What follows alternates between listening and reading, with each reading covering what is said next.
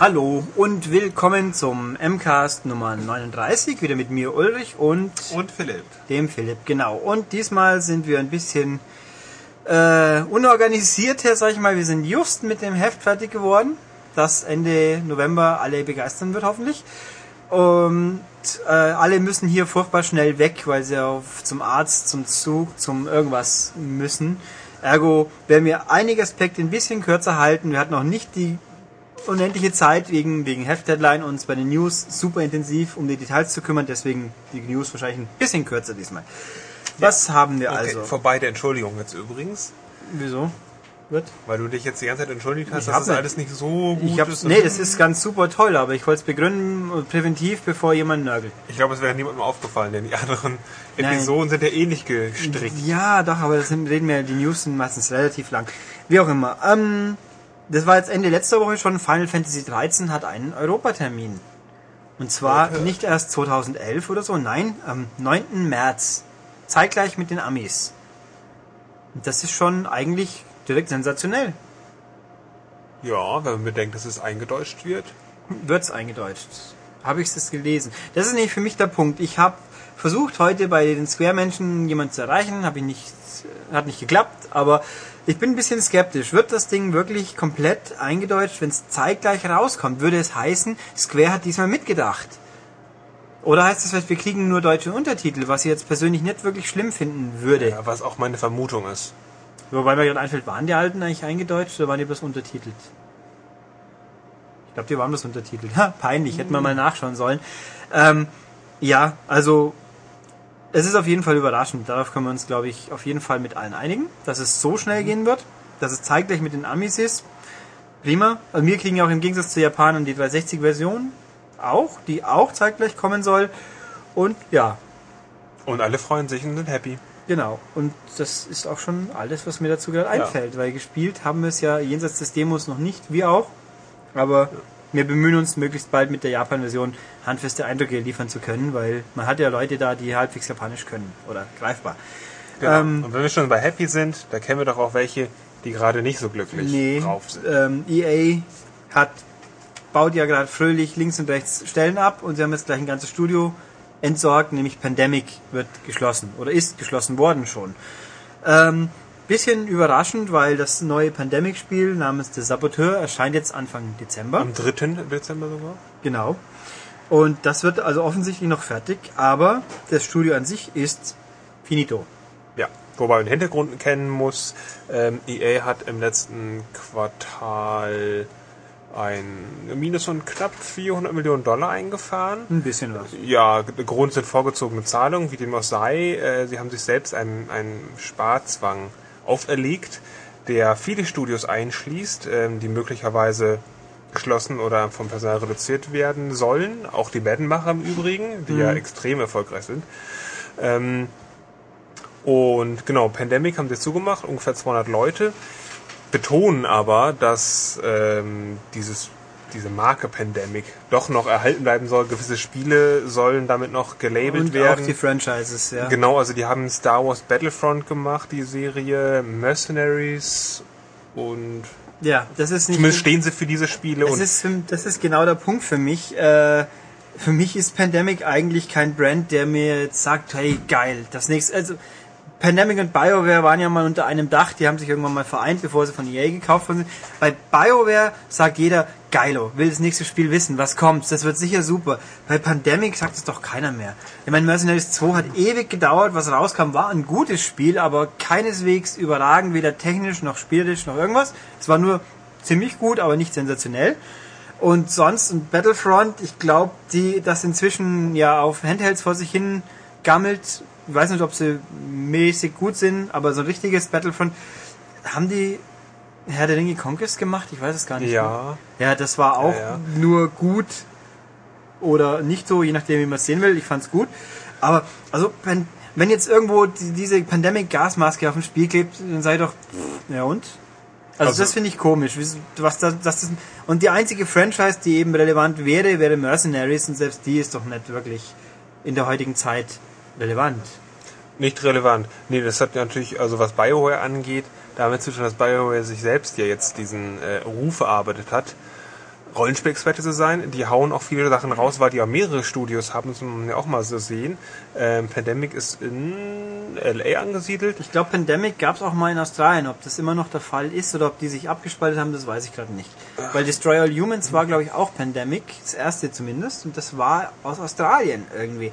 Und das war ja auch noch ganz gut. Ja, wir reden zumindest hier von der LA-Dependance, die geschlossen Genau. wurde. Übrigens sind, es sind nicht komplett alle gegangen, aber viele wichtige Führungskräfte sind auf jeden Fall nicht mehr dabei, nicht übernommen worden, weil EA, LA, das Hauptquartier von denen, hat schon ein paar Sachen geschluckt. Ja, aber den Groß, der Großteil ist jetzt, sitzt auf der Straße sozusagen. Also die, die, die, die Erbsen ins Töpfchen, die Dings ins Köpfchen, oder wie das? Also sie haben halt sich auch die Rosinen rausgepickt. ja, wo man sagen muss, äh, dass äh, Führungskräfte von denen ähm, ja, die eben auch, nicht. ja, aber die sind eben auch nicht dabei. Ja, ja wahrscheinlich haben sie Also einen tollen Entwicklungsproducer, sonst wie was, Ja. die übernommen. Äh, lustige Randbemerkung übrigens Ja, noch, die genau. wirst du wahrscheinlich auch loswerden. Die wollte ich auch gerade hingehen, ja. Dann Nee, mach fahren sie fort. Nee, mach du. Ähm, okay, Randbemerkung. Der Epic-Chef und auch Gearbox haben sich natürlich da gleich zu Wort gemeldet und ähm, getwittert auch, dass diejenigen, dass die Pandemic-Leute sich ruhig mal bei denen melden können, weil die hier gerade einstellen und dann können die übernommen werden. Also es war, hier steht, es war der Cliffy, aber der ist ja quasi der Oberchefe, aber halt nicht so finanziell Chef. Also, lustig ist schon, das gab es auch vor zwei Jahren, wie äh, Modern Warfare rauskam. Ich weiß nicht mehr, wer da noch zugemacht hat, aber da stand, stand nichts unten in den Online-News. Je Typen von XY bewerbt uns doch, wir stellen Leute ein. Das war auch irgendein Studio hat zugemacht und da stand bei Modern Warfare Infinity War, stellt Leute ein. Es ist Das irgendwie Spielchen wiederholt sich. einerseits gemein, andererseits für die Leute, die es dann doch wirklich dorthin schaffen, sicher eine feine Sache. Aber gut. Ähm, ja, also die sind weg. Was anderes kommt vielleicht wieder. Da ganz kurz und knapp, in Namco hat in Japan den Namen Ridge Racer Accelerated registrieren lassen. Das heißt, wir hoffen jetzt alle, zumindest Leute, die einen guten Geschmack bei Arcade-Rennspielen haben, dass jetzt wirklich ein neues Ridge Racer die nächste Zeit ansteht und dass es hoffentlich mindestens so gut wird wie 6 und 7. Weil die waren richtig gut. Sie waren bloß grafisch nicht so unbedingt äh, liefen mit 60 Frames, war sehr fein, aber sonst flashig waren sie nicht mehr so sehr und heute müsste schon so ein bisschen mehr Optik zeigen. Aber ich nehme gerne ein traditionelles Ridge Racer, das nicht Open World ist und den ganzen Quatsch hat, sondern einfach nicht nur wie das gute alte Ridge Racer in besser und frischer und schöner. Das würde mir reichen. Ich bin ja wir auch. genügsam. Genau. Ähm, so viel zu diesem kleinen Futzelchen. Dann gab es die Woche so diverse Koop-Geschichten, die so durch die Gegend geschmissen wurden. Es gab ein Gerücht, dass God of War 3 Online-Koop haben sollte. Näher, nicht näher ausgeführt, nur äh, was, wie soll das gehen? God of War ist für mich so das klassische Einer gegen alle Szenario und zwei gegen alle klingt dann schon wieder nicht mehr ganz so spannend. Könnte ja so sein wie das Mario Kart, äh, dieses Double Kart. Einer, einer ist oh, Kra- super. Kratos und der andere ist die Peitsche. Ja. Jeder oder jeder darf eine seiner Klingen steuern. Ja. Nee, also das ist so, und Sony sagt, nö, das stimmt, ne, das ist Unsinn. Ähm, ich halte es auch für unwahrscheinlich. Diese Manie, jedes verdammte Spiel muss heutzutage Online-Multiplayer haben, das sehe ich auch nicht ein und in dem Fall erscheint es mir nicht sinnig. Und wenn es denn so wäre, glaube ich, hätte Sony schon längst mal irgendwie rauskommen lassen, weil das ein großes, großer Newspunkt gewesen wäre. Dann gibt es das Gerücht Inf- Infamous 2, was offenbar in Entwicklung ist könnte online irgendwas haben, weil ähm, Sucker Punch, die Entwickler suchen einen Netzwerkprogrammierer. Ähm, und da würde ich sagen, das klingt mir wahrscheinlich, weil beim ersten hat man sich schon fast gewundert, dass es nicht ging. Und wo soll das Spiel sonst hingehen? Also es ist ja ein Sandbox, Open World. Äh, gut, Just Cause 2 hat glaube ich auch keinen Online-Multiplayer. Aber grundsätzlich bei Infamous wäre das die, die Richtung, wo sie es weiterentwickeln müsste. Und da erscheint mir das äh, realistisch. Ja. Ja. Okay. Und was es noch gibt, äh, BioWare Ober, Obermensch äh, Ray Musica, also die eine Hälfte der Bosse, meint in einem Interview, ja, wieso eigentlich nicht? In zukünftigen Mass Effect Dragon Age Spielen könnten wir uns dann schon vorstellen. Wir haben es zwar nicht angekündigt, aber es ist interessant und schön fürs Gameplay. Und vor allem, sie haben das sowas schon mal gemacht, oder sie machen es ja gerade mit Star Wars The Old Republic. Das ist natürlich ein richtiges MMO. Das ist dann doch wieder noch eine andere Baustelle, wie mit einer Party durch eine Kampagne zu ziehen. Aber ja, halte ich auch für durchaus nicht auszuschließen. Ja. Dass es einen Koop-Modus gibt. Ja, dass es mal so gehen wird, dass dann quasi äh, Commander Shepard mit Alien-Kumpeline durch die Gegend zieht und Feinde umschießt. Zum Beispiel. Also bei Dragon Age, da, das kommt mir wieder, da kommt es ein bisschen unrealistischer, unwahrscheinlicher vor, weil ich eigentlich so die klassischen Fantasy-Rollenspiele, die dann sollen ja nicht in einen ähm, Champions of Nora Things abdriften. Das fände ich dann nicht so spannend. Ja, okay. Dann und abschließend, äh, nachdem ihr das hier erst am Freitag hören werdet, ist die Premiere wohl, soll ja am Donnerstagabend schon gewesen sein, schon rum. Wir werden bis dahin gespielt haben, aber jetzt können wir nur drüber reden. Einer gegen 100 geht weiter. Die zweite Staffel auf Xbox Live. Wer Gold-Account hat, kann umsonst mitspielen. Und es gibt ein paar Änderungen zum, zur ersten Staffel. Letzten Endes hauptsächlich Details. Derjenige, der der eine ist bei dieser Quizshow, der kann dann sich ein bisschen mehr präsentieren, ein bisschen tanzen. Der Einmarsch ist hübscher. Die Auswahl des Kandidaten soll transparenter gestaltet worden sein. Ich hoffe, das ist so. Wir werden es gesehen haben. Was ich aber erwähnenswert und lustig finde, ist, dieses Mal gibt es Achievements beim Mitspielen. Mhm. Was? Und äh, nicht zu knappe. Ja, also offenbar 200 Punkte, also wie beim normalen Arcade-Spiel auch, wenn es, bloß dass es hier natürlich umsonst ist. Ähm, und so Geschichten halt einfach 500 Fragen beantworten, 100 Fragen richtig beantworten, 25 Fragen, äh, sich genug Aussetzjoker zusammensparen. Es gibt auch einen, einfach dreimal hintereinander schnell und falsch antworten, so die ganz billigen. Dann gibt es ein paar, wo es um die ganze Gruppe geht, wenn vier Leute in der Session spielen und jeder muss mindestens drei richtig beantwortet haben am Stück. Ähm, ja, also es ist jetzt nicht wirklich äh, spektakulär, aber ich finde es ist nett, dass es das gibt. Ja. Mhm. Was ich habe gefragt übrigens, einen Live-Kommentator werden wir hier in Deutschland wohl nicht kriegen. Die Shows sind am Donnerstagabend live, scheinbar. Was ich auch komisch finde, weil Sonntag, früher war es Sonntag, nicht, dass ich das jetzt perfekt fand als Tag, aber Donnerstag kommen mir auch ein bisschen, ähm, ja, merkwürdig ist der falsche Ausdruck, aber wieso Donnerstag, wieso nicht Freitag oder Samstag?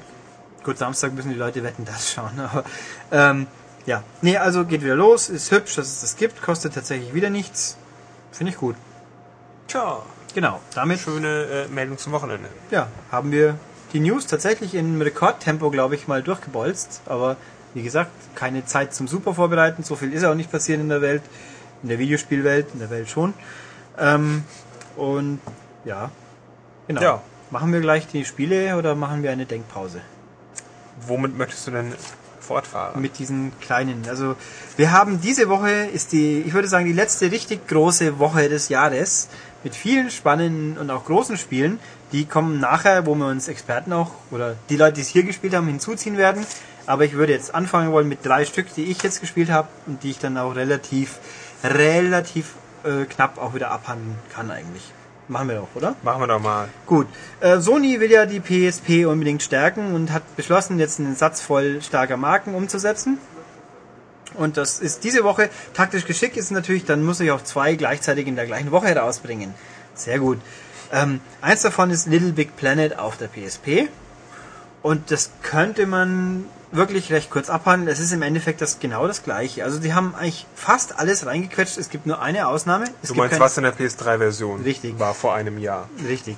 Äh, einzige Ausnahme, es gibt keinen Multiplayer mehr. Es ist jetzt kein Riesendrama, aber ein bisschen schade vielleicht, weil Multiplayer war beim, alten, beim großen Little Big Planet schon ganz witzig. Aber die Levels sind dafür diesmal auch auf Singleplayer explizit gestaltet. Also halte ich jetzt nicht für so dramatisch und wenn man online unterwegs ist, was ja der Sinn eines Handhelds ist, dann hat man eh selten drei oder vier Leute an der Hand für sowas. Okay. Ähm, Ulrich, du weißt, ich bin Fan davon, dass man die Leute aufklärt, worüber wir eigentlich sprechen. Ja, Gerade bei einem, bei einem Sony-exklusiven Spiel wie Little ja, Planet. Da komme ich ja auch dazu. Achso, ähm, weil du eine, eine sehr ich nur das weit gefasste Einleitung hier schon ja, rüberbringst und, und gleich ein Fazit. Der, das wichtigste Unterschied. Sagst. Nö, ich habe ja kein Fazit, nur der wichtigste Unterschied. Uh, Little Big Planet ist im Endeffekt einfach ein relativ klassisch gehaltenes Jump'n'Run mit einem sehr putzigen Look. Man hat so einen Charakter, das ist so ein äh, Stoffmännchen, der Sackboy, den kann man dann tunen quasi mit Sachen, die man sammelt, verzieren, Klamotten, andere Farbe und so weiter. Die Umgebung kann man mit Aufklebern zupappen oder halt in äh, Bauteile für einen Editor suchen, wo man sehr leistungsstarke Editor, wo man sich eigene Levels bastelt. Ja. Und 2D. 2D Gameplay, ja. Die Grafik ist schon 3D, aber man läuft von links nach rechts. Es gibt zwei Hintergrund, zwei Ebenen vorne, hinten, wo man automatisch wechselt. Bei der PS3-Version waren es drei Ebenen. Und äh, das Spiel ist so, man steuert wirklich nur seitlich und den Tiefenwechsel macht's automatisch. Das fand ich immer ein bisschen, diese Automatik hat mich immer ein bisschen gestört auf der PS3, die ist hier immer noch vorhanden, aber weil es nur zwei Ebenen sind, funktioniert es ein bisschen, ich würde sagen, stringenter. Aber es ist doch auch einfach was ganz anderes als diese klassischen Jump'n'Runs wie Pandemonium oder die frühen Crash Ja. Bandicoots. Das A Little Panic setzt doch einfach mehr auf Rätsel und Mm, Geschicklichkeitseinlagen, ja. so, so Springen, doch Schalterrätsel und Ja, schon ein bisschen, Sachen. also nicht zu Also es ist nicht so schnell, das stoppt einfach mal und dann muss man irgendwie Ja. ein bisschen irgendwie gucken, wie komme ich jetzt weiter. Das kann man so sagen, ja. Äh, es ist in der Hinsicht relativ traditionell und lässt eben auch ein bisschen gemütlicher wie so hektische, schnelle Gehüpfe. Aber es lebt im Endeffekt hauptsächlich von seinem Stil, der halt so, so Patchwork, Stoff, es wirkt alles, ja, stoffig. Knuffig. Knuffig, stoffig. Äh, Sehr, sehr Arbeits- bunt alles. Halt ja, Bastelwerkstattmäßig. Ähm, eben deswegen auch der Editor. Äh, aber was mich immer beim Großen schon gestört, Max hat damals ja das Große geliebt und auch die, unsere Hauptberichterstattung übernommen, aber die Steuerung ist, die Sprungphysik fühlt sich ein bisschen komisch an, ein bisschen träge auch. Das ist jetzt auch wieder so. Es ist nicht so wild, man gewöhnt sich schon dran, aber es kommt immer wieder mal vor, dass man sich fragt, wieso komme ich jetzt hier nicht auf diesen Stoffhügel drauf und so. Oder dass man immer zu weit springt oder zu kurz ja, es ist eben bei halt Plattformen. eine gewisse Trägheit drin, aber es funktioniert alles. Ähm, man hat also ungefähr 30 neue Levels. Die Story, so man sie denn überhaupt wahrnehmen will, mag, ist ganz nett, aber belanglos. Und man kann eben eigene Levels basteln. Und die, die kann man online tauschen. Das geht noch. Also man kann beliebig viele Levels bauen, naja fast, beliebig viele downloaden. Also theoretisch ist für Nachschub gesorgt, aber die, man kann nicht die PS3-Level nehmen. Also es ist schon getrennt. Aber PS3, die PSP-Community kann machen, was sie will und sich tauschen, wie sie will. Das ist schon ganz fein. Es ist auch alles super ausführlich mit Tutorials erklärt, aber ähm, ich bin ein bisschen skeptisch, ob ich wirklich langfristig auf dem Handheld Levels basteln möchte, aber man kann es tun und somit funktioniert das. Sprich, Little Big Planet erfüllt im Endeffekt das, was man sich davon erwartet hat auf der PSP. Es ist ein wirklich richtig gutes Jump'n'Run. Ich bin persönlich nicht super davon geflasht, aber ja, es gibt eigentlich nicht viel, was jetzt besser wäre auf der PSP. Ja. Noch Fragen? Nein. Außer? Nein, Kienzle. Ähm, gut, dann das, dann die zweite Marke, die sie zum PSP anschieben, jetzt neu aufgelegt haben, ist Jack and Dexter. Hatten wir das nicht in der letzten Woche, die, die PS3-Version? Nein, das war Ratchet Clank. Ah. Das war auch vor Und da, zwei letzte Wochen, Woche habe ich dich schon gebeten, kläre uns auch mal auf über diese beiden Serien. Das hast du einfach ja, überhört. Habe ich? Ja. Okay, habe ich wahrscheinlich. Äh, Ratchet und Clank, um das noch kurz zu greifen, ist das bisschen ballerlastigere Duo, mehr Sci-Fi, bisschen knuffiger und auch wesentlich präsenter in den letzten Jahren. Und Jack und Dexter ist auch ein Duo, so Hauptheld mit Sidekick. Ähm, ich tue mir schwer, das eigentlich genau auseinanderzuhalten. Es sind halt einfach zwei Serien, die sich in, in gewissen Form ähneln, aber unterschiedliche Karrieren genommen haben. Ja, und man kriegt es immer nur mit, dass es irgendein neues neuer Teil rausgekommen ist, Ja. aber wenn man sich selber dafür nicht für interessiert oder die spielt, dann haut man die immer durch. Ja, bei, wobei Jack and Dexter die letzten Jahre ein niedriges Profil hat. Es gab einen Rennspielteil, Jack X, den habe ich auch großzügig ignoriert, da kann ich nicht viel zu sagen. Dann gab es auf der PSP Dexter, das war ein Ableger, wo der Sidekick die Hauptrolle spielt, der war richtig gut, sah echt toll aus, hat sich gut gespielt, war aber irgendwo zwischen Teil 1 und 2 angesiedelt von den PS2-Teilen, da gab es jeweils drei. Und die letzte richtige Folge war, glaube ich, also war Teil 3, das war 2004, glaube ich. Jetzt haben wir Jack and Dexter, The Lost Frontier. Das schließt an diesen Teil an, storymäßig. Habe ich mir sagen lassen. Weil ich habe Teil 3 auch nicht länger gespielt. Und Teil, hier, man wird also quasi neigeworfen in eine Story, wo es um da um Echo geht und Dunkles und Helles und Farbiges und Ende der Welt und uh, und blub Also blub. wir haben jetzt eine Lücke von fünf Jahren zu füllen. Genau. In der Anleitung wird so eine halbe Seite Text, die ein bisschen minimal darauf eingeht, was früher passiert ist, sonst nicht. Ähm, ich würde sagen, um das Spiel spielen zu können, muss man die Story nicht kennen. Aber am Anfang wird man halt ein bisschen erschlagen mit Zeug, dann so, ja, Jack, du kannst dich nicht mehr in, mit dunklen Echo in deine du- dunkle Gestalt verwandeln. Ich so, äh, ja, was, wie? Das war also in Teil 2 und 3 irgendwie, was man es nicht mitbekommen hat. Äh, ist ja jetzt auch nicht wichtig, weil es geht ja schließlich nicht. Ähm, aber na gut, also ich finde ein bisschen holprig den Einstieg, sag mal so.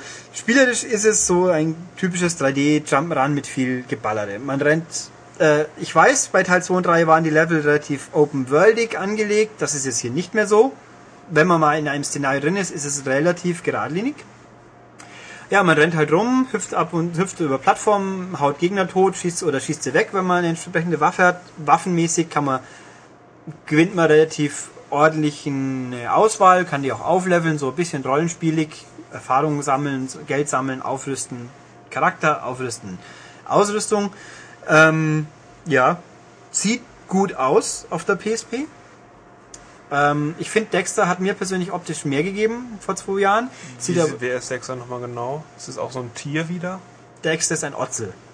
Mischung aus Otter und Wiesel. okay. Ja, so und ist halt ein Großmaul-Charakter, der halt viel lau- vorlaut ist und reinschwafelt und also ich habe es jetzt primär ich persönlich auf Englisch gespielt, auch ganz nett ist, aber hm, gut, also tut nicht weh, aber ist halt so ein bisschen generischer naseweise Helfer in Tierform. Ähm, also Haupt, Hauptteilspiel hat mehr oder weniger drei Teile. Zwei wichtigere, ein bisschen unwichtiger. Einer der wichtigen ist eben, man rennt rum als Jack und erfüllt seine Missionen. Dann kann man auch, das gab's so, ich mich erinnern kann, in den großen Teilen so nicht. Man steigt in einen Fl Flieger, Ra- Raumgleiter, bloß nicht im Raum, sondern in der Atmosphäre. Also ein Fluggerät und fliegt mit dem rum und macht Luftkämpfe. Die funktionieren gut mit der Steuerung, die spielen sich gut, die sehen auch schick aus, sie sind bloß ein bisschen arg häufig. Und auch da wieder die Krankheit, schieße ein paar weg, kommen neue, schieße noch ein paar weg, kommen neue. Ja, funktionieren aber insgesamt gut, nur eben dieses bisschen viel Charakter. Und dann gibt's noch Abschnitte, wo Deck, äh, Dexter diesmal in so ein Eco-Knife fällt, also in so einen Glubschmatsch und dann sich in eine Art tasmanischen Teufel verwandelt. So aufgehalkter Dexter, der dann rumrennt, draufhaut und indem er so mit einer Wirbelattacke, deswegen auch tasmanischer Teufel. Das sind recht, das erinnert ein bisschen an Crash Bandicoot in seiner Frühzeit, nur nicht unbedingt spannender. Die, diese Abschnitte kommen nicht so arg oft vor und das ist auch gut so. Ähm, ja, darf, mei, zusammenfassend, es ist ein gutes Jump'n'Run mit Schie Geschieße halt, aber es hat irgendwie nicht mehr so, es ist ein bisschen der Lack ab. Man hat's, also wer es noch nie gespielt hat, findet es wahrscheinlich besser. Wer früher sowas mal gespielt hat, findet es okay. Ich finde Ratchet Clank, was ja ein bisschen vergleichbar ist, ist besser. Gibt es auch auf für, für PSP? Das, ja, äh, Ratchet Clank jetzt nicht, nee, aber es gab halt auch zwei Ableger. Ja, wie ist es denn jetzt auf PSP? Hat dieses Spiel in irgendeiner Weise Konkurrenz oder Little Big Planet ja was doch was ganz anderes ist? Ja, es oder kann man, wenn man solche Spiele einfach mag, kann man dieses Ja, man kann- Ruhe auf PSP Ja. angucken, weil es gibt eh nichts anderes da. Kam, kam, ja, es gibt halt schon, es gibt eben Dexter, den erwähnten, und es gibt zwei Ratchet Clank Ableger. Einer eben nur mit Clank, war auch ein Sidekick-Abenteuer und ein Aber nichts, reguläres. nichts Aktuelles mehr. Nee, die sind eine Weile her. Ich finde, Dexter und das erste Ratchet Clank sind besser. Secret Agent Clank ist ein bisschen besser und also das ist von dieser ganzen Summierung her das Unspannendste, was aber auf einem hohen Niveau unspannend ist. Also es ist ein gutes Spiel. Es haut bloß nicht mehr weg. Und auch dazu, es gibt eine PS2-Fassung übrigens. Also Ratchet, äh, Jack and Dexter kehrt auf die Plattform zurück, wo sie bekannt geworden sind. Nur die ist ziemlich lieblos umgesetzt. Äh, Vielleicht liegt es wieder daran, dass es ein PSP-Spiel primär ist und deswegen die Umsetzung nicht mehr diesen Aufwand hat. Grafisch wirkt es nicht so knallig, so, so prickelnd wie die früheren auch nicht. Also man muss sich überlegen, ein fünf Jahre altes Spiel wirkt besser optisch. Und ich finde auch vor allem ausführungsmäßig, auf der PSP hat man das gängige Problem, Kamerafreistellung gibt's halt nicht, fehlt der zweite Knüppel. Hey, auf der PS2 hätte man den, aber da kann man auch die Kamera nicht so frei bewegen, wie man sich's wünschen würde. Es gibt ja auch Einschränkungen. Na gut, also auf der PS2 weiß ich nicht, ob ich es kaufen würde.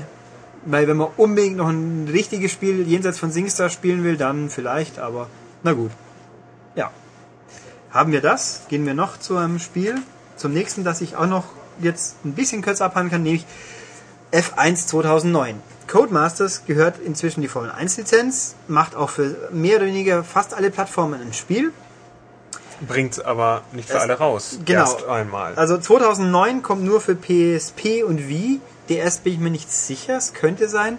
Jetzt ist aber rausgekommen für PSP und Wii. Für die großen Konsolen 360, PS3 kommt Formel 1 2010. Soll, glaube ich, pünktlich zum Saisonstart kommen. Das heißt, wer jetzt nochmal mit Toyota fahren will, der sollte sich, oder auch Braun, wie wir inzwischen wissen, heißen die nächstes Jahr nicht mehr so, der sollte sich Formel 1 F1 2009 gönnen. Das ist einfach die Fahrerpaarung, so wie ich es gesehen habe, vom Anfang der Saison, sprich äh, Bourdais, ja, der ist drin, aber Bourdais ist noch drin, aber nicht äh, Alseguari oder wie er jetzt heißt. Okay. Ähm, ja, was ist es? Es ist ein richtig gut geworden, überraschend für mich richtig gut gewordenes Spiel, vor allem auf dem Wii. Es sieht echt ordentlich aus, also für ein Formel 1 Spiel kann man sich nicht beklagen. Es steuert sich auch richtig gut, es ist ein bisschen mehr Arcade wie Sim, aber hat durchaus Anspruch, also einfach nur blöd durch die Kurven bolzen geht bestenfalls, wenn man alle Fahrhilfen anhat. Man kann auch viel abschalten. Ähm, also optisch gut, Steuerung gut, Umfang auch gut. Es gibt halt normale Rennen, es gibt Rennwochenende mit den kompletten Regeln, wie sie jetzt aktuell sind. Also Freitag freies Training, Samstag Qualifying. Gibt es denn da auch übrigens diesen, diesen komischen Knopf, diesen Super Turbo? Es gibt äh, Kers, richtig, dieses genau. äh, Energierückführ irgendwas System. Das gibt's. Okay. Ähm, ist das gut? Bringt das was? Ja, es ist halt, ja, es ist halt im Endeffekt hier in der Ausführung ein Turbo, den man 10 Sekunden lang einsetzen kann den haben in diesem Spiel im Gegensatz zum echten Leben alle Teams und in jeder Runde wird er automatisch nachgefüllt. Also das ist jetzt keine Sim in dem Sinne, es ist halt ein Element, das sie umgemodelt haben auf Spiele tauglich, sage ich jetzt mal. Ja, und dann gibt's Herausforderungen, die halt so fahrprüfungsmäßig sind, überhole X Gegner in dem Zeitlimit oder unterbiete die Sektorzeit oder äh, Situation, es ist zwei Runden vor Schluss, es schifft ohne Ende und du hast die Reifen nicht gewechselt. Schaffe es trotzdem noch, auf dem Podest ans Ziel zu kommen. So Situationen, das finde ich schön, interessant zu spielen, mhm. nett. Und es gibt eine Standardkarriere, wo man drei Jahre spielt. Zuerst macht man quasi bei einem kleinen Team Bewerbungsfahrt, wenn man die Zeit unterbietet, kriegt man bei diesem Team einen äh, Vertrag, kann dann Rennen fahren, muss halt dem ihre Zielsetzung, sei es jetzt 20 Punkte in der Saison erfüllen und dann kriegt man bessere Angebote und so weiter. Finde ich sehr schön. Ja, es motivierend an. Das heißt, man spielt da in dem Fall keinen originalen Fahrer. Doch, kann man. Ich, also man kann sich. Ha, lass mich nicht lügen. Ich glaube, in der Karriere spielt man sich selber. Im normalen Rennen kann man natürlich auch die echten Fahrer spielen.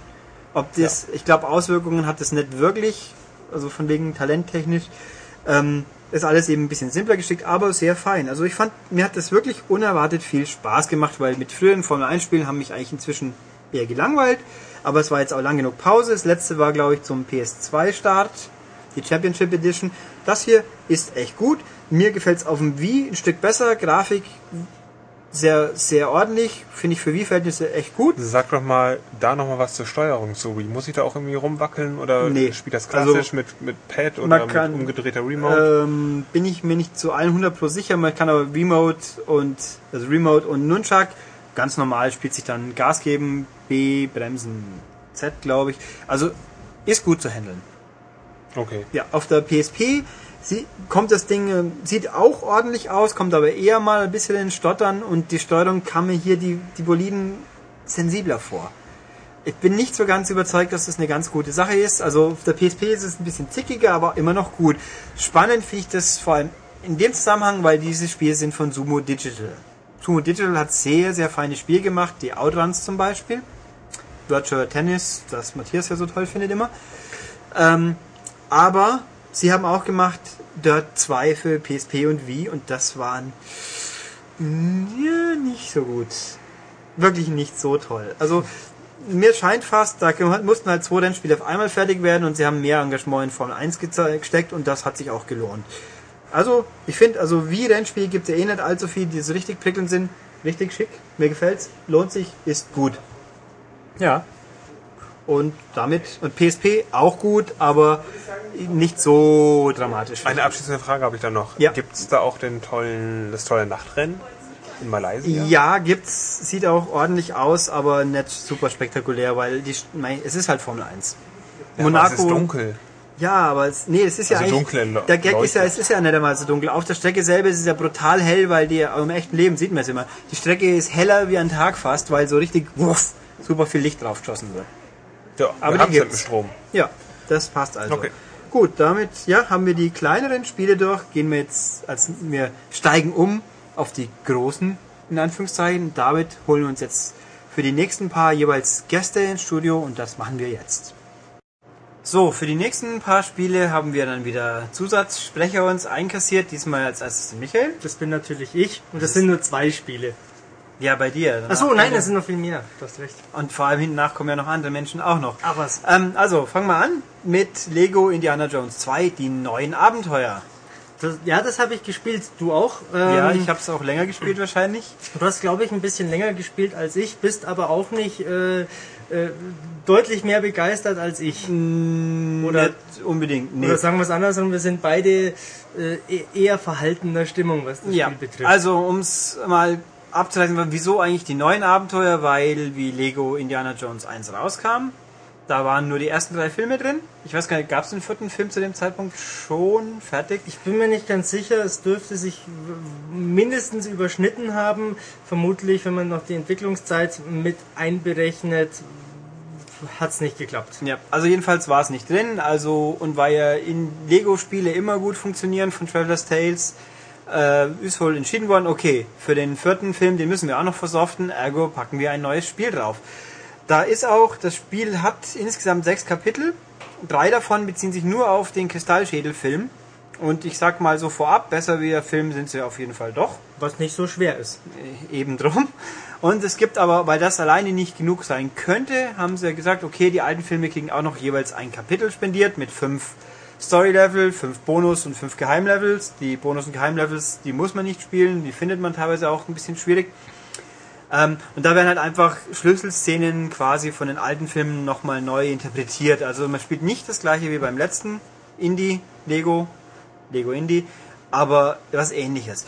Und die neuen Geschichten auch. Ähm, der Knackpunkt ist, sie haben am Konzept ein bisschen geschraubt, an einigen Stellen. Es gibt eben diese fünf Story-Levels und die Bonus-Levels, die sich, also gehen wir zu den Bonus-Levels, da ist zum Beispiel mal reingehen und bestimmte Ziele abschießen oder reingehen und bestimmte Sprungsequenz schaffen. Da braucht man immer einen spezifischen Charakter oder zwei, die was können. Entweder er hat eine Peitsche, er muss äh, Dynamit tragen können und so Sachen halt. Nach meiner Erfahrung hat man genau diesen Charakter eher selten äh, dann auch im Augenblick Ja. dabei. Genau, und dann geht man in den Level und dann wird einem gesagt, was man braucht und dann darf man wieder suchen, was zum Teil auch Bonuscharaktere sind, die man regulär in der Story erst gar nicht kriegt, sondern erst irgendwie freispielen, schalten muss. Kann man streiten und dann gibt's die anderen Bonuslevels, ist so quasi eine Rätselaufgabe, wo man mehrere Sachen hintereinander erledigen muss, was ein bisschen ganz nett war, aber da muss man, wie gesagt, erstmal den Eingang finden. Die normalen Story-Levels sind kürzer wie früher, und äh, sehr fokussiert. Also üblicherweise gibt's einen, immer ein, zwei Levels, steige in ein Fahrzeug und ramme zig Gegnerfahrzeuge, bis sie kaputt sind, dann kommt die zweite Welle, dann die dritte Welle, dann hat man ein Level geschafft. Selbiges gibt's mit Schlag so und so viele Gegner um. Und dann gibt's, ja, was war das andere noch? So, so einfache Rätselgeschichten halt. Und Bossgegner. Die Bossgegner sind recht cool inszeniert teilweise, aber von der Taktik her auch eher simpel gestrickt. Und ja. Und ich finde, da, da fehlt ein bisschen so das tiefere, äh, der größere rote Faden, der sich durchzieht. Bei den alten Lego Indie gab es halt den, die längeren Level, wo alles ein bisschen vorkam. Hier hat man so häppchenweise. Da hast du absolut recht. Ja. Was noch neu ist, ja. Ich wollte mal so einen Dialog äh, anzetteln. Ja, weil Philipp das heißt, sagt ja wieder nichts, da kann ich auch nichts dafür. nach einem 3 Minuten 37 Monolog dachte ich mal, äh, ich muss da jetzt mal so ein bisschen auch was äh, dazu sagen. Ich muss dir aber äh, völlig recht geben, ähm, entscheidend anders in dem Spiel ist die äh, Struktur. Das hast du ja gerade Ja. gesagt. Es sind nicht mehr diese äh, ja, typisch linearen Levels von A nach B bis zum Levelende durchlaufen, sondern es hat so ein ja, so, so, so Ein Häppchencharakter. so ein Häppchencharakter und auch so, so ein bisschen open-worldigen Charakter, wenn man das so nennen möchte, weil man an so einer Art Oberwelt rumläuft und dann in bestimmte Gebäude reingeht Mhm. und da dann diese einzelnen Levels und Bonusmissionen stattfinden. Ja. Ähm, das ist sicherlich nach all den Lego XY-Spielen mal eine äh, pfiffige andere Idee. Ähm, ich finde sie nur nicht überzeugend. Also ja, es gibt eben pro Kapitel gibt es eine Oberwelt, in der man halt den grünen Pfeil finden muss, erstmal wo es zum nächsten Unterlevel geht. Und in diesen Oberwelten gibt es auch kleine Aufgaben. Es gibt so kleine Wettrennen, wenn man ein Auto freigeschaltet hat, dass man durch ein paar Tore fahren muss oder ein paar Mal bestimmt Gegnertyp verprügelt, dann kann man den kaufen und auch spielen. Und so Geschichten. Also ich finde die Idee ganz nett, aber auch eben, yeah. Was ganz toll ist, ähm, ist, dass man jetzt mit Lego Indies Peitsche anders äh, vorgehen kann, darf, Oh soll ja. und muss. Ähm, nicht nur muss man vernünftig zielen, nein, man kann auch den äh, Mitstreiter einwickeln. Ich weiß gar nicht mehr, ob es im ersten Lego Indie auch schon ging. Äh, man konnte die Frauen heranziehen und abknutschen. Das war ein Ah, Achievement stimmt. auch. Entschuldigung, bin Also, ganz gesund. ja, also eben, ja, dieses Zielen, man sieht auch, also man muss das Zielen nur halbwegs finden, dann kommt schon die Markierung hier jetzt hinzielen, aber man muss es genau mit dem Stick machen und es geht nicht semi-automatisch, so wie früher. Weiß ich nicht, das ist nicht wirklich ein, ich, das ist halt eine Änderung, um der Änderung willen, hatte ich den Eindruck. Da- Das ist wohl richtig. Aber es gibt natürlich auch äh, kluge, äh, sehr sinnvolle Änderungen. Jetzt ist es dadurch, dass diese äh, Fläche, äh, die Spielfläche deutlich größer äh, und weitläufiger ist, so, dass äh, wenn man sich, also wenn man zu zweit spielt und sich voneinander trennt, dann gibt es einen Splitscreen und zwar nicht einfach irgendwie vertikal oder horizontal, sondern äh, in Abhängigkeit von der Position zueinander. Also diese Linie äh, geht kreuz und quer durch den Bildschirm, mal diagonal, mal äh, senkrecht. Ähm, man kann da dann auf jeden Fall immer sehr gut ablesen, wo jetzt eigentlich mein Mitstreiter gerade ist. Das Ja. finde ich ist eine sehr gute Sache. Das ist auch gut, weil online gibt's wieder mal kein Koop. Ja, was nicht Aber, überrascht. aber es gibt einen Level-Editor, der ist ganz patent. Man kann auch ganz nette Levels bauen, sind halt relativ klein. Ich frage mich nur, was mache ich damit, wenn ich sie nicht tauschen kann? Da finde ich, ist die Funktionalität un, naja, und für mich unbegründet eingeschränkt. Wenigstens, ich meine, Online-Spiel, okay, aufwendig, aber wenigstens tauschen mit der Friendliste, das hätte doch gehen können müssen. Ich halte das für konzeptionell verfehlt. Oh, das hatten wir schon mal, glaube ich. Ich glaube auch, Okay. also ich habe davon gehört, Ja. aber ähm, zumindest für konzeptionell fragwürdig Ja. halte ich das schon. Und ähm, irgendwas wollte ich noch dazu sagen. Ich will, ich will auf jeden Fall was dazu sagen. Du willst du ähm, nicht sagen, was das überhaupt für ein Spiel ist? Nein, das will ich nicht sagen. Das Ach, steht nämlich im schade. nächsten Heft im Test. Ach, Ich muss doch nicht alles im Podcast Außerdem, ich glaube, jeder Mensch hat schon mal inzwischen, naja, jeder, wie viele Leute haben noch kein Lego-Spiel irgendwie wenigstens schon mal Ich gesehen? glaube, es gibt genug Leute. Also ich glaube, da die gibt es allein in Deutschland Millionen. Ja, die interessieren sich dann aber eh nicht dafür. Genau. Das glaube ich auch. So wie ich, deswegen sage ich nichts. Ich habe nämlich das erste Lego Indie gespielt, keinen Spaß daran gehabt und seitdem nie wieder ein Lego-Spiel ge- Ja, du liest jetzt gerade mal den Test Ja, doch, vom das nächsten Spiel, nicht. über das wir sprechen, damit du ein bisschen mitreden Das stimmt kannst. natürlich nicht, Philipp. du hast natürlich schon ein Lego-Spiel gespielt und Spaß gehabt, aber Ach da ja, reden wir kommen nächste wir, Woche stimmt. drüber. Ach ja, genau. das ist ja kein richtiges Lego. das ist ja nächste Woche erst. Richtig. Ja. Ja, aber worauf ich zu sprechen kommen wollte, ähm, Lego Indiana Jones ist wie Lego Star Wars und ja, ich glaube auch wie Lego Batman. Äh, dahingehend ja eine ganz besondere Sache, dass das nicht nur äh, für Kinder äh, tauglich ist, sondern auch für Menschen in äh, meinem Alter oder auch in deinem Alter, Ulrich, ähm, Oh. die diese Filme aus ihrer Kindheit beziehungsweise frühen Erwachsenenphase kennen. ähm, Warum lachst du denn? ich lache gerade, weil ich mich schon wieder über Ulrich lustig mache und das gehört sich eigentlich nicht. so viel älter als ich ist Ulrich gar nicht. Ähm, naja, worauf ich äh, hinaus möchte, ist, das Spiel ist kinderkompatibel und erwachsenentauglich und eignet sich damit eigentlich sehr gut, dass äh, Papa und Sohn oder Mama und Tochter oder wie auch immer, in welcher Variation man das halt halten mag, ähm, sehr gut spielbar ist. Und ähm, das habe ich äh, in diesem Fall gemacht, genauso wie beim letzten Lego Indiana Jones. Ich habe mir den Sohn einer äh, Freundin geschnappt, der ist acht Jahre alt und der steht total auf Lego Star Wars und Lego Indie. Der spielt die bis zum Erbrechen und sammelt jeden Kram, den es da äh, zu finden gibt. Äh, und zu meiner Überraschung war auch er nicht überwältigt vom neuen Lego Indiana Jones. Er wünscht sich zwar trotzdem zu Weihnachten, aber ähm, überwältigt war er nicht. Und das liegt unter anderem äh, an dem, was Ulrich schon gesagt hat, nämlich an diesen äh, Farm-Missionen, die es da immer wieder gibt, diese Vehikel-Geschichten. Und die steuern sich halt einfach nicht so doll. Das ist richtig. Das ist wieder alles irgendwie so, ja, sie fühlen sich nicht gut an. Das ist- das ist der Punkt. Irgendwie ein bisschen komisch. Was aber gut ist, finde ich, also das ist das bestaussehendste Lego-Spiel bisher. Ich finde, die Umgebungen sehen richtig gut aus. Die sind nochmal ein Stück schöner geworden. Das Ja. finde ich. Die Figuren sehen halt aus wie immer, aber was erwartet man auch von Lego-Figuren? Ja. Aber die Umgebungen, die passen gut zum Stil, sind aber jetzt noch detailreicher. Gerade wenn man rumfahrt, ist doch relativ offen. Und ja, also das schon. Entscheidend ist natürlich auch hier, es gibt wieder irrsinnig viel Kram äh, zum Sammeln, Geheimnisse aufzuspüren. Ähm, es gibt jetzt, ich glaube, die sind auch neu, die äh, roten Lego-Steine, es gibt blaue Lego-Steine, es gibt wieder diese, wie heißen denn die, diese, diese Kisten, wo in jedem Level, glaube ich, zehn Stück drin sind. Äh, ja, es gibt also Ja, also- richtig viel. Es gibt auch grüne Legos jetzt, Genau, die man stimmt. finden kann in der Oberwelt. Also schon ganz schön, ganz schön was zu tun. Ja, und haufenweise Münzen oder diese Lego-Steinchen natürlich zum Ja. Freischalten von allen möglichen Kram. Also äh, da kann man sich schon wieder stundenlang damit Ja. beschäftigen. Wo, und was mich, wobei ein Detail, was ich auch wieder ziemlich komisch fand, wenn man ein Level einmal gespielt hat, ein Story-Level, kann man in Zukunft nur noch beim Zeitrennen, wie es so schön auf Deutsch heißt, spielen. Scheinbar, ich habe es zumindest nicht geschafft, anders anzuwählen. Und dann steht unten völlig unübersehbar, doch ziemlich groß die zu erreichte Zeit, äh, die aktuelle Zeit und die zu erreichende Zielzeit. Und ich finde das ziemlich aufdringlich und habe mich auch wieder gewundert, was ist da denn passiert. Also, keine Ahnung, wieso das geändert worden ist, auch wieder Änderung der Änderung willen und ja. Aber, dann kommen wir mal kurz zum Schluss, weil ich glaube, langsam haben wir genug gelegot. glaube ich auch. Ähm, es ist auf jeden Fall mal was anderes. Es ist für die, die auf Sammeln, Lego und so weiter stehen, nach wie vor äh, okay. Mir war der Vorgänger aber lieber. Ja. Weil das, äh, da kam mir stringent, äh, stringenter, geradliniger vor. Ähm, ein Problem hatte ich, das möchte ich gern doch noch loswerden mit dem neuen Lego Indie. Ähm, ich habe es ja vorher schon angedeutet, man geht in ein Level rein, stellt dann fest, hoppla, ich brauche ja eigentlich einen anderen Charakter, der halt eine Schaufel hat oder was auch immer. Dann muss ich wieder raus und dann muss ich erstmal über diese Oberwelt ewig lang äh, latschen, bis ich den Typen überhaupt gefunden habe. Das kann Äh, passieren, ja. Das, das ist nervig. Also das hat mich ziemlich geärgert. Yep, also es ist auch das, früher konnte man ja dann in den freien Levels einfach durchschalten, die Charaktere, die man sich vorher ausgewählt hat im Menü.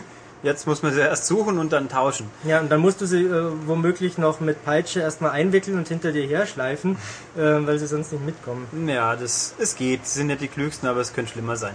Also, wie wir feststellen, Lego Indie, es ist immer noch ein gutes Spiel eigentlich. Es ist bloß nicht so gut wie, es, wie der Vorgänger. Und, Und er ist nicht besser. Nee, sag ja, nicht so gut. Ja, ja. Und, Aber, aber, man erwartet ja von der Fortsetzung immer, dass sie besser ist Eigentlich schon, als ja. der Vorgänger. Und damit habe ich jetzt eine hervorragende Brücke mal wieder geschlagen. genau. Eine hervorragende Rialto-Brücke, um nochmal anzuteasern, was unser nächstes Spiel sein wird, über das wir sprechen. Oder wolltest du zu Lego Indie, Lego Indie noch was sagen? ich glaube, ich habe genug gesagt. Okay, Philipp, nachdem ich jetzt die Rialto-Brücke äh, geschlagen habe zu unserem nächsten Spiel. Darfst du auch wieder was sagen? Wie? Oh. Du hast den Test ja jetzt hoffentlich gelesen mittlerweile. Nein, habe ich nicht. Hast du nicht? Ich kenne das Spiel aber. Du kennst das Spiel. Ähm, zu gewissen Teilen ja. Und das heißt? Ich kenne zum Beispiel den Anfang. Nein, das heißt, wie heißt das Spiel? Das sollte man den Leuten Achso, deswegen weiß ich, dass der Schriftzug Assassin's Creed 2 lautet. Der dann Genau. scheint, Ah. wenn man das Spiel startet. Das Spiel heißt äh, logischerweise auch Assassin's Creed 2, nicht nur der Schriftzug. Ähm, Und das hatten wir ja schon in der letzten Ausgabe, die es jetzt gerade noch im Kiosk gibt, ähm, im ausführlichen Test. Und ich muss ganz ehrlich sagen, für mich höchstpersönlich ist das ein Überraschungshit. Ubisoft wird wahrscheinlich die Hände jetzt über dem Kopf zusammenschlagen, weil das ja auch äh, gehypt wird, dass es kracht und äh, da haben ja hunderte von Menschen dran gearbeitet und es war ein irrsinnsaufwendiges Projekt, aber ich halte ja den Vorgänger für äh, langweilig. Ja, ich nicht. Ich fand ihn toll. Er war natürlich ein bisschen ähm, fokussiert in den Aufgaben, die man erfüllen kann, sage ich jetzt mal so. Auf Deutsch, das Spiel ist langweilig, man macht von Nein. vorn bis hinten immer das Gleiche. Aber das war es gibt toll, viel was zu man wenig zu tun. Aber Nein, es war geil, was man getan hat. Ja, es war das- halt bloß nicht abwechslungsreich. Ja, das, was man machen kann, hat ja funktioniert. Das ist ja nicht das Thema. Aber es war halt einfach viel zu wenig, was man in dieser tollen Welt machen konnte. Und deswegen bin ich sehr begeistert jetzt von der Fortsetzung, weil die mir äh, frech den Mittelfinger ins Gesicht streckt und sagt, hey, wir können es doch. Ähm, wir können jetzt äh, Was denn genau? Dann, dann benenne es doch. ähm, es gibt ein Füllhorn an spielerischen Möglichkeiten. Ähm, deswegen äh, muss ich ganz klar sagen, Pflichtkauf für Fans, alle anderen spielen Probe. Äh, Du hast nämlich jetzt eigentlich, so wie jeder eigentlich vorausgesetzt, jeder weiß, was Assassin's Creed ist. Das ist gut. Das wissen wahrscheinlich auch die meisten und trotzdem wissen wir immer noch nicht genau, worum geht's hier. Was Assassin's- hat das äh, zweite Spiel mit dem Erstling zu tun? Es ist die Äh, Fortsetzung. Oh, da okay. verweise ich auf die aktuelle M-Games, die am Kiosk liegt, da steht das nämlich alles drin und dann verdiene ich auch ein bisschen Geld, wenn die Leute das Heft kaufen. Ähm, nein, aber es ist relativ schnell gesagt. Äh, ich glaube, es war 2007, da hat Ubisoft Assassin's Creed veröffentlicht. Da spielt man in erster Linie einen Desmond Miles, ähm, der in der Jetztzeit oder in der fiktiven Jetztzeit ähm, in einem, Ulrich, wie, wie, wie nenne ich das jetzt äh, spoilerfrei? Philipp hat es ja bis heute nicht gespielt. In einem geschlossenen Raum? In, in einem geschlossenen Ich noch nicht Raum durchgespielt. mit einem Kristen Bell Lookalike. ja eh schon. Gut. Und ähm, der klingt sich in den sogenannten Animus ein und äh, erlebt dann nach, was sein Assassinenvorfahre Altair im 12. Jahrhundert war es, Ende 12. Jahrhundert, in den Kreuzzügen erlebt hat. Da war es so, dass man äh, insgesamt neun Zielpersonen nacheinander aufspürt. Äh, man ist in großen, äh, lebendigen Städten unterwegs und das ähm, berühmteste von Assassin's Creed ist sicherlich die Klettermechanik. Man kann an jedem Steinchen, Balken und so weiter hochklettern, auf Häuserdächer, an Wänden entlang. Man kann sich äh, verstecken vor Wachleuten, die einen verfolgen, wenn man sich äh, allzu auffällig benimmt. Ähm, ja, Und so- genau das ist doch auch wieder Kern des zweiten Teils. Das ist natürlich auch Kern des zweiten das, äh, Teils. Kämpfen mit Wachen. Natürlich, äh, kämpfen, klettern, ähm, unentdeckt werden, unentdeckt äh, bleiben, äh, ist natürlich nach wie vor da. Nur, was jetzt ganz anders ist, ist die Tatsache, dass es um diesen Kern sehr viel mehr spielerische Möglichkeiten gibt als noch im ersten Teil. Also Teil 2 degradiert meiner Meinung nach Teil 1 zu einer äh, Gameplay-Demo, Technik-Demo, wie auch immer man es nennen mag. Ähm, weil über den kompletten Verlauf der doch recht langen Spielzeit immer wieder neue Spielelemente eingeführt werden. Ich möchte die nicht äh, jetzt äh, allzu ausführlich benennen, weil mich das immer wieder hat staunen lassen. Ich saß immer wieder vor dem Fernseher und dachte mir, wow, Wahnsinn, Wahnsinn, Wahnsinn, immer noch mehr und noch mehr und noch mehr und noch mehr. Aber nehmen wir mal welche raus, die man ja doch schon kennt, wenn man ein bisschen Ja. mitbekommt. Also dieses Fluggerät zum Beispiel. Ja, das, das, wird wohl Fluggerät, keiner übersehen haben. das Fluggerät ist totaler Schwachsinn, weil das genau in einer Mission mal ganz kurz vorkommt. Also was man da auf, dem, E- auf der E3-Präsentation dieses Jahr schon gesehen hat, war es auch schon. Das, kommt ist schade. vorher und hinterher nicht mehr vor. Das ist eigentlich schade, weil es Ja. sah jetzt ziemlich cool aus. Richtig. Ähm, hat auch bei uns im Forum einer äh, sich darüber beklagt, warum habe ich das im Test nicht erwähnt? Ja, weil es einfach überhaupt keine Rolle spielt. Spielt sich nicht besonders aufregend und ist eine Sache von zwei, drei Minuten ungefähr. Fertig. Schade. Ja, Okay. Ähm, viel interessanter sind ähm, oder ist das, ähm, ja, ich nenne es mal ein ökonomisches System im Spiel. Äh, Ezio ist das jetzt die neue Hauptfigur. Das Ganze spielt in, zur Zeit der Renaissance in Italien, in Florenz. Ähm, das heißt Ende 15. Jahrhundert. Wir haben einen neuen Hauptcharakter. Trotzdem haben wir drüber natürlich immer noch den Desmond äh, stehen, der halt jetzt eben in äh, Ezios Haut schlüpft. Und dieses ökonomische System ermöglicht, dass Ezio äh, Geld, anhäuft, irgendwann sich sogar ein eigenes Gebäude ähm, äh, verschafft über, über seinen Onkel, glaube ich, war es. Und ähm, ja, die, seinen Heimatort ähm, in Schuss bringen kann. Da kann also die einzelnen Wirtschaftszweige mit Geld unterstützen, sodass mehr Touristen angelockt werden und dann kriegt man in allen, äh, kriegt man alle 20 Minuten Echtzeit äh, Geld aufs Konto. Und das wiederum kann man ausgeben für neue Waffen, ähm, Rüstungsteile, Beinschienen, was auch immer es da so gibt. Und das, was mir am besten gefallen hat, man kann bei ähm, Stoffhändlern sein äh, Kostüm färben lassen. In jeder Stadt, in jedem Ort gibt es da äh, unterschiedliche äh, modische Ausrichtungen und das hat mir sehr, sehr gut gefallen. Es gibt natürlich auch haufenweise Kunstwerke, die man kaufen kann und damit seine Villa verzieren kann, was wiederum den Wert sein, der Gemeinde erhöht und so weiter und so fort. Ähm, darüber hinaus gibt es haufenweise Sachen, ähm, Codex-Seiten, wo der Assassinencode drin steht, äh, die muss man äh, äh, sammeln, braucht man irgendwann auch mal äh, gegen Ende äh, des Spiels. Ähm, Also, äh, das, was früher im ersten Teil die Fähnchen waren. Nee, Oder was die- ist das? Nee, nee, die Codex-Seiten, die spielen auch äh, in der Story eine Rolle. Die Fahnen, die, das war ja einfach ein aufgesetzter Blödsinn. Man musste halt die Welt abgrasen bis zum Erbrechen, bis man sie alle Ja, hat. das war lustig. Das hat man sehr so schlecht gefunden, weil die Welt so Ja. groß war. Klar. Ja, aber es hat überhaupt keinen äh, Handlungsbezug gehabt. Und Nee. das ist jetzt natürlich anders. Ähm, Sage doch noch was kurz zu diesen tollen Waffen, die man sich kaufen kann. Da ist ja auch was bekannt gewesen, also dass man mit Gift hantieren kann und Schießpulver und diese ganzen Gift Sachen. ist geil. Gift ist Ähm, absoluter Knaller. und in- inwieweit wirkt sich das dann aus auf, auf das Kampfsystem oder die Feinde, besonders die Kämpfe? Ähm, So also das grundlegende Kampfsystem ist jetzt das gleiche wie im ersten Teil. Das heißt im Klartext, äh, ich habe ein Schwert, ich habe eine verborgene Armklinge, mit der ich äh, lautlos töten kann, ich habe ein Messer, ich kann Gegner äh, greifen und schubsen, ähm, ich kann Kombos was macht man mit Kombos? Ich kann Kombos vom Stapel lassen, ähm, mit einem richtigen Timing. Ähm, Kontern ist ein ganz zentrales Element, das heißt, ich halte die Blocktaste gedrückt und im richtigen Moment, wenn der Gegner angreift, äh, drücke ich meine Angriffstaste und dann gibt es eine kurze, äußerst blutige Sequenz, wo ich meinen Gegner den Chaos mache. Ähm, das ist gleich. Dazu kommt jetzt die von dir angeführte äh, das, das Gift und die äh, Rauchbomben. Also Rauchbomben wie in Batman, man, man wirft sie und dann raucht's und man kann äh, flüchten, weil die Gegner äh, verwirrt sind. Oder aber noch besser, äh, man flüchtet nicht, nein, solange der Rauch da ist, schlachtet man mal ungefähr 5, 6 äh, Gegner ab und dann steht noch einer übrig, wenn, wenn der Rauch sich lichtet und der rennt dann durchaus auch mal schreiend panisch weg.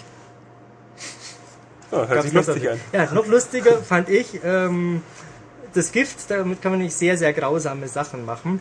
Ähm, es gibt eine Giftklinge, da kann ich äh, Zivilisten genauso wie ähm, ähm, Wachmänner vergiften.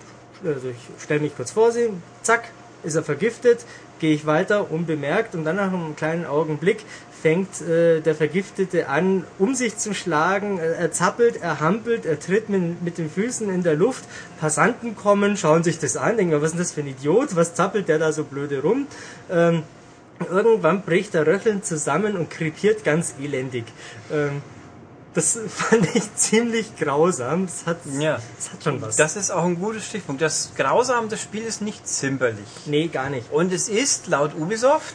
Es ist zu 100% ungeschnitten. Und, und, wieso wissen wir das auch ganz bestimmt, dass es so ist? Weil es auf der Verpackung draufsteht und zwar nicht als Aufkleber, genau. sondern aufgedruckt, was ein also totaler Also Ubisoft hat ein richtig schickes Cover. Das Motiv ist ja, der steht halt so da, man kennt es. Und weil das so subtil ist, dann gibt es einen dicken, fetten Kasten rechts daneben geben, wo 100% Uncut draufsteht. Was totaler Schmarren ist, weil, was ist denn 90% Uncut? Das geht doch gar nicht. Ja, das wäre dann ungeschnitten. Das wäre Modern Warfare 2. Aber verändert. Nee, ähm, also das ist Blödsinn. Das, nee, das Schlimme ist halt, mein Gott, den Aufkleber sollen sie drauf pappen, aber es ist eben kein Aufkleber. Nein, das, es ist drauf gedruckt. Es ist einfach hässlich. Und vor allem, wir haben ja noch die Handheld-Version sind ja andere Spiele. Auf der DS-Version ist dieses Aufdruck nicht. Ist die DS-Version dann nicht 100% uncut? Ich weiß hm. es nicht. Also na, eigentlich weiß ich es doch. Ich habe ja die DS-Version auch durchgespielt. Ähm, die ist halt längst nicht so brutal. Nee, also jedenfalls nicht schön, aber egal, nur Bemerkung am Rande. Weiter zum Spiel. Was frage ich denn mal Kluges? Ähm, du kannst mich fragen, ob es denn den Soundtrack gibt zum Spiel, weil der fantastisch ist. Ja, den gibt's natürlich, das ja. wissen wir auch. Aber den gibt's leider, mir den gibt's leider nur als Download. noch beantworten. Ja, gerne. Ähm, Alles, frag. Das Spiel ist so, das Spiel ist, Moment, das Spiel ist nämlich so unglaublich komplex. Ähm, da wird's einfacher mit konkreten Fragen. Ja, schön, okay. Ähm, als der erste Teil rausgekommen ist, hat er vor allem fasziniert wegen der Bombengrafik, mhm. das einfach toll aussah und ähm, ja, so das Beste am Spiel war. Wie ist denn jetzt im zweiten Teil? Ist die Grafik wieder, ja, so, so, so on the top einfach? Dazu sage ich gerne was, Philipp. Oder, ja, und dann kannst du ja noch verbinden mit den Schauplätzen. Das kann ich, aber. Denn das ist ja auch das Interessante gewesen. Das ist immer wieder, was im ersten Teil, was ich, Damaskus, sonst wie was, alles sah toll aus, tolle Landschaft, tolle, tolles Panoramabild. Ist es im zweiten auch wieder so, gerade mit den italienischen Städten. Und was kann man da denn erwarten? Ich werde nicht allzu viel über die Schauplätze sagen. Äh, man weiß natürlich, dass Florenz und Venedig drin vorkommen. Ähm, ich möchte nicht verraten, wo man sonst noch so ist, weil das. Nee, das soll es auch nicht, aber wie ist. es insgesamt aussieht, wie es liegt und wie die vielleicht aber auch verbunden sind. Gibt es wieder einen? Reite ich wieder zu Pferd oder muss ich etwa. Ich verstehe, worauf du hinaus setzen, oder was? Also sprechen wir zuerst über die Grafik, ähm, die weitestgehend äh, sehr gut ist. Also man muss bedenken, die Architektur in äh, Florenz ist natürlich Ende des 15. Jahrhunderts eine ganz andere, als sie es im äh, nahen ist das der Nahe Osten? Ich glaube schon, ja. Also in Damaskus und dergleichen. Von unten äh, in der Nahe Osten, ja. Ähm, Das heißt, jetzt ist alles sehr viel filigraner. Ähm, Es gibt haufenweise Details. Die Stadt trotzt vor kleinen Schnörkeln hier und Verzierungen da. Das ist äh, extrem beeindruckend, vor allem ähm, mit den entsprechenden Lichteffekten. Das Ganze gibt es mal bei Tag, mal bei Nacht, obwohl es keinen an sich dynamischen äh, Tageszeitenwechsel gibt, sondern es ist immer missionsabhängig. Ähm, Ah, okay. das sieht ganz außerordentlich gut aus. Was überhaupt nicht gut aussieht, sind äh, die Gesichter der Charaktere. Ähm, ich muss so frei sein, die sehen beschissen aus. Ähm, das ist eine Frechheit, was äh, Ubisoft da abliefert, weil äh, das überhaupt nicht zu dem wirklich fantastischen äh, Look äh, des restlichen Spiels passt. Was Die- genau heißt das? Sehen die alle gleich aus oder Nee. sehen die insgesamt einfach, Die sind einfach undetailliert kaputt aus? Ähm, die äh, haben weit aufgerissene Augen, so als ob sie auf irgendwelchen Pillen wären und starren mich an. Ähm, äh, hampeln wie Marionetten aus der Augsburger Puppenkiste vereinzelt rum. Also ich übertreibe jetzt vielleicht ein klein wenig, weil es mich unglaublich geärgert hat. Ähm, aber die sind echt nicht schön. Die sind echt fehlplatziert äh, in dem an sich extrem schönen Spiel. Aber es sieht nicht besser aus als der erste Teil. Die Gesichter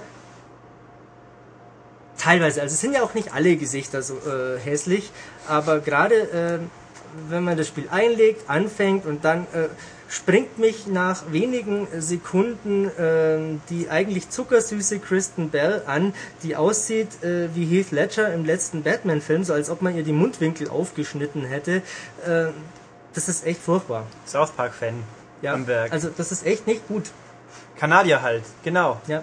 Können wir froh sein, dass man Aber im Spiel die kann- meiste Zeit die Leute von hinten sieht. Zu Kanadien fällt in BioWare eigentlich sehr besser machen können. Nein, ich Oder meine ja besser, auch- auf jeden Fall besser machen in ihren Spielen. Es war jetzt auch Kanadier und South Park. Weiß schon, dass der Kanadier und South Park immer so Ja, ist- Map und Ja, ja, ja, ja ganz, ganz so extrem ist es nicht, aber wie gesagt, es, es, es fällt im Vergleich zur restlichen Grafik einfach spürbar ab. Und wie ist so die Performance an sich? Mehr Details? Kann man irgendwo, ich höre immer wieder mal was von Pop-Ups und so Zeugs. Ähm, ja, die gab's äh, schon. Ähm, es ist nicht, nicht wirklich störend. Ähm, was auffällt, ist, wenn man so einen Aussichtsturm erklimmt, dass der Hintergrund weich gezeichneter ist als noch im Vorgänger. Das äh, verleiht ihm ein bisschen einen, einen, einen ja, verschwommenen äh, Eindruck. Gemäldeeindruck. Äh, nein, ich würde es negativer formulieren. Wilde vergessen Eindruck. Ja, ähm, aber es gibt an der Grafik, wie gesagt, außer den Gesichtern äh, und ei- einigen Animationen nicht viel auszusetzen. Die Bevölkerung in den Städten ist äh, deutlich äh, vielseitiger als früher. Also Klonzivilisten wäre mir jetzt nicht bewusst aufgefallen. Mag schon sein, dass man die mal trifft, aber es fällt nicht wirklich auf. Ähm, das passiert so unglaublich viel in der Stadt. Da laufen irgendwelche Wachpatrouillen rum. Ähm, irgendwo steht ein Herold, der meine jüngsten Missetaten erzählt und aufmerksame Passanten stehen daneben und lauschen.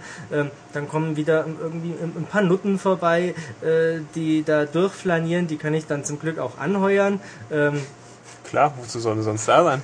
äh, ja, die, die sind aber nicht äh, zur, äh, zu, zu Ezios Vergnügen Ich da. weiß. So wie die Diebesgilde, die auch angeheuert werden kann in diesem Spiel, Genau. hat man so seine Freunde. Genau, man hat so ja Freunde, die man dafür bezahlt, dass sie einem äh, Dass wir ein Freunde Freund sind, ja. Sind. Genau. Ähm, ja, die Diebesgilde, die hilft natürlich im Kampf gegen ähm, Soldaten. Das heißt, die halten die auf ähm, oder locken sie weg, wenn sie irgendwas bewachen, wo ich rein möchte. Das ist ziemlich praktisch. Ähnliches machen auch die Nutten. Ähm, die kann ich natürlich auf irgendwelche Wachleute äh, hetzen. Die gehen dann hin, machen den schönen Augen ähm, und posieren da ein bisschen und dann äh, werden die ganzen äh, Wachmänner ziemlich scharf und fangen an äh, rumzuprollen und äh, da um die Aufmerksamkeit zu buhlen. Das ist eine ziemlich tolle Sache. Ähm, was ich gern wissen möchte, Wir müssen gleich noch über die Städte sprechen. ja, ne, ach so, ups, ich hüpfe jetzt trotzdem kurz rein, weil ja auch Passanten und dieses und jenes, können die inzwischen mehr wie drei Sprüche? Äh, ja, ja, ja. Jetzt können ja, sie ja. fünf. Ja, nein, nein, nein, nein, nein, nein. Also natürlich wiederholt sich's. Ähm, Ich habe Hunger. Eine Ähm, Almosen bitte. Nur ein paar Münzen. Nein, ähm, da gibt's viel äh, bessere Sachen. Ich habe mich teilweise weggeschmissen. Äh, so, so Also es wiederholt sich da. lang nicht mehr so oft. Äh, nein, gar nicht. Da kommen, Das ist gut. Da kommen so Sachen wie, äh, ich renne mit Ezio hektisch die Wand hoch, kletter schnell irgendwo hin, dann steht da eine Frau. Und, oh, er muss spät dran sein. Und sie sehr schön. Das ist fantastisch. Das ist super. Ja, wenn man es nicht fünfmal hört, hintereinander, dann wohl Ja, schon. ich habe es im Verlauf des Spiels bestimmt fünfmal gehört, Ja. aber das war immer noch gut. Aber das Spiel dauert ja auch seine 15 Stunden. Es dauert länger. Oder das. Also ich habe das Spiel mit 68% abgeschlossen und das war nach 30 Stunden.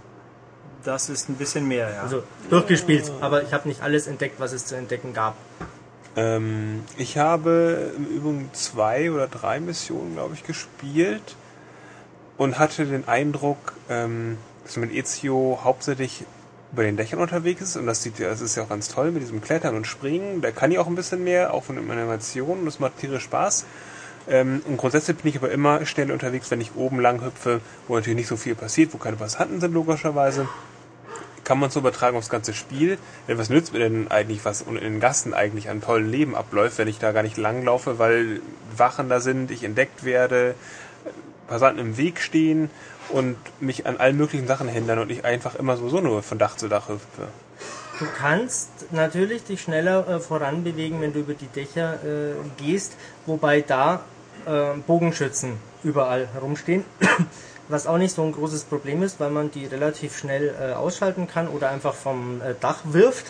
Ähm, was spätestens dann zum Boomerang wird, wenn unten gerade äh, andere Wachen stehen oder Zivilisten, die das mitkriegen und dann erstmal Wache rufen und die dann äh, hoch aufs Dach klettern und dich verfolgen.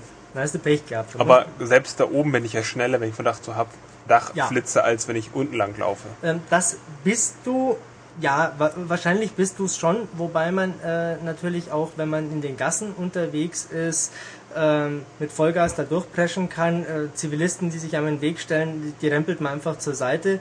Äh, muss man aufpassen, sonst rennt man in sie rein und fällt dann selber auf die Fresse. Ja, klar, das ähm, bremst.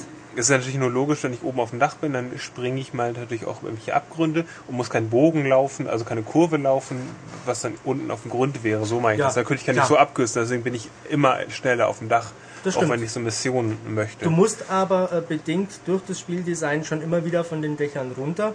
Ähm, das ist natürlich die Frage, ob, ob einfach nur mein Eindruck äh, falsch du. war in dem Fall. Nee, du musst auf jeden Fall runter, sei es, dass du äh, vorher erwähnte Codex-Seiten ähm, haben möchtest. Die sind nämlich gut gesichert in einem Haus, wo äh, Wachleute davor stehen und du musst zur Vordertür rein. Da musst du die Wachen halt irgendwie loswerden. Ähm, du musst runter. Und es lohnt sich auch, weil es sehr atmosphärisch ist. Es macht auch durchaus Spaß, sich einfach mal 10 Minuten auf eine Bank zu setzen, wo man dann unbemerkt hocken kann, äh, um zu sehen, was da so um einen rum passiert. Jetzt, genau, Kurve zu den Städten wieder zurück. Kurve zu den Städten. Es fängt an, nein, ich sag nicht, wo es anfängt, ich halte das jetzt sehr vage. Ähm, Florenz und Venedig sind natürlich äh, von der Architektur her und auch vom, vom, vom, vom Design recht unterschiedlich, ist ja klar. Venedig ist auf Säulen gebaut, äh, auf Sumpf- und Wassergelände, ist ganz klar. Also spielt sich schon auch unterschiedlich. Ähm, es gibt darüber hinaus noch ein paar andere Schauplätze und ähm, auch ähm, Bereiche ganz normal in der Toskana, wo äh, nicht so viel ist, wo hier und da mal ein Häuschen Wie, was steht. ist denn Toskana? Die Toskana ist ein ländliches Gebiet Ja. in Italien, in ähm, Mittelitalien, wenn ich nicht irre, Ja. ähm, das sehr berühmt ist, unter anderem dafür, dass äh, der Musiker Sting dort ein Häuschen hat. Ähm, Ich glaube, es ist auch noch für andere Sachen berühmt natürlich. oder berühmter. Ähm, ich frage natürlich so blöd, weil wie komme ich denn jetzt von Stadt zu Stadt? Ich kann mich ja nicht da gibt es verschiedene Möglichkeiten. teleportieren. Toskana höchstwahrscheinlich äh, sind das die Verbindungsstraßen. Ähm, ja, es ist nicht so wie im ersten Teil, darauf wollte ich jetzt zu sprechen kommen. Im ersten Teil ist es ja tatsächlich so, dass ich von Ortschaft A zu Ortschaft B laufen äh, kann oder reiten kann oder irgendwann im Spielverlauf äh, diese Überlandpassagen überspringen kann. Jetzt gibt es diese Überlandpassagen in der Form gar nicht mehr. Es gibt erstens die Möglichkeit, dass ich äh, zu Fuß oder per Pferd an die Grenze, die also eine nahegelegene Grenze von, ähm, von äh, ja, sagen wir mal von einem ländlichen Bereich, der an die Stadt angrenzt, äh, dann automatisch zum Zielort komme. Oder aber ich steige an äh, großzügig verteilten Schnellreisestationen ein und lasse mich dahin fahren. Es kostet nicht mal Geld, ähm, geht in jeder Stadt von mehreren Orten aus. Das heißt, ich muss nicht, wenn ich jetzt am nordöstlichen Zipfel von Florenz bin, erst an den südwestlichen einmal quer durch, sondern da ist mit Sicherheit äh, innerhalb der nächsten zwei Minuten ähm, ein, äh, eine Schnellreisestation zu erreichen. Da- Das ist also sehr frustarm. Na, ist eigentlich frustfrei. Schön. Ja, das ist eine super Sache. Dann fällt uns noch was Wichtiges ein, was wir vergessen haben im Augenblick? Natürlich, Assassin's Creed erscheint äh, nein, heute am Freitag nicht nur äh, für die Xbox 360 und die PS3 und natürlich auch den nee, PC kommt äh, noch Kommt- nicht es raus. kommt später für PC. Genau. Will eh Ähm, keiner. es erscheint auch für den Nintendo DS und die Sony PlayStation Portable. Aber da steige ich jetzt ein und sage, das nehmen wir dann nächste Woche auf, weil dann haben wir auch noch was zu erzählen und ja. Natürlich. Und dann überlassen wir die Leute diesmal nicht mit zu viel Assassin's Creed auf einmal. Das ist richtig. Man kann über Assassin's Creed 2 noch so unendlich viel mehr sagen. Ich weiß, ich habe jetzt so Zum Beispiel lohnt es überhaupt, die Geschichte zu spielen. Also ist das, ist das spannend? Will man das Ja. nicht spielen oder spielt man es, weil spielt man so wie in GTA?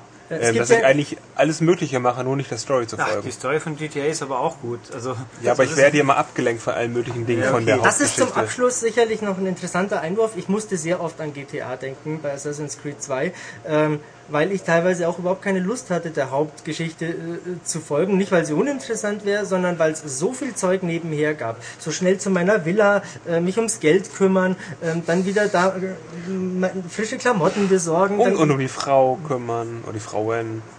Um- nee, da braucht's nur Geld. Ähm, also man kann so wahnsinnig viel machen, man muss der Hauptgeschichte nicht äh, akribisch folgen. Außerdem gibt's ja gleich zwei Geschichten in Assassin's Creed äh, 2. Es gibt ja die Geschichte von Desmond Miles, den man äh, diesmal sehr viel seltener sieht. Also man verlässt nicht nach jedem Attentat äh, erstmal den Animus und muss sich irgendwelches Blödsinnsgelaber anhören, ähm, das man eh nicht versteht, sondern das ist deutlich knapper gehalten.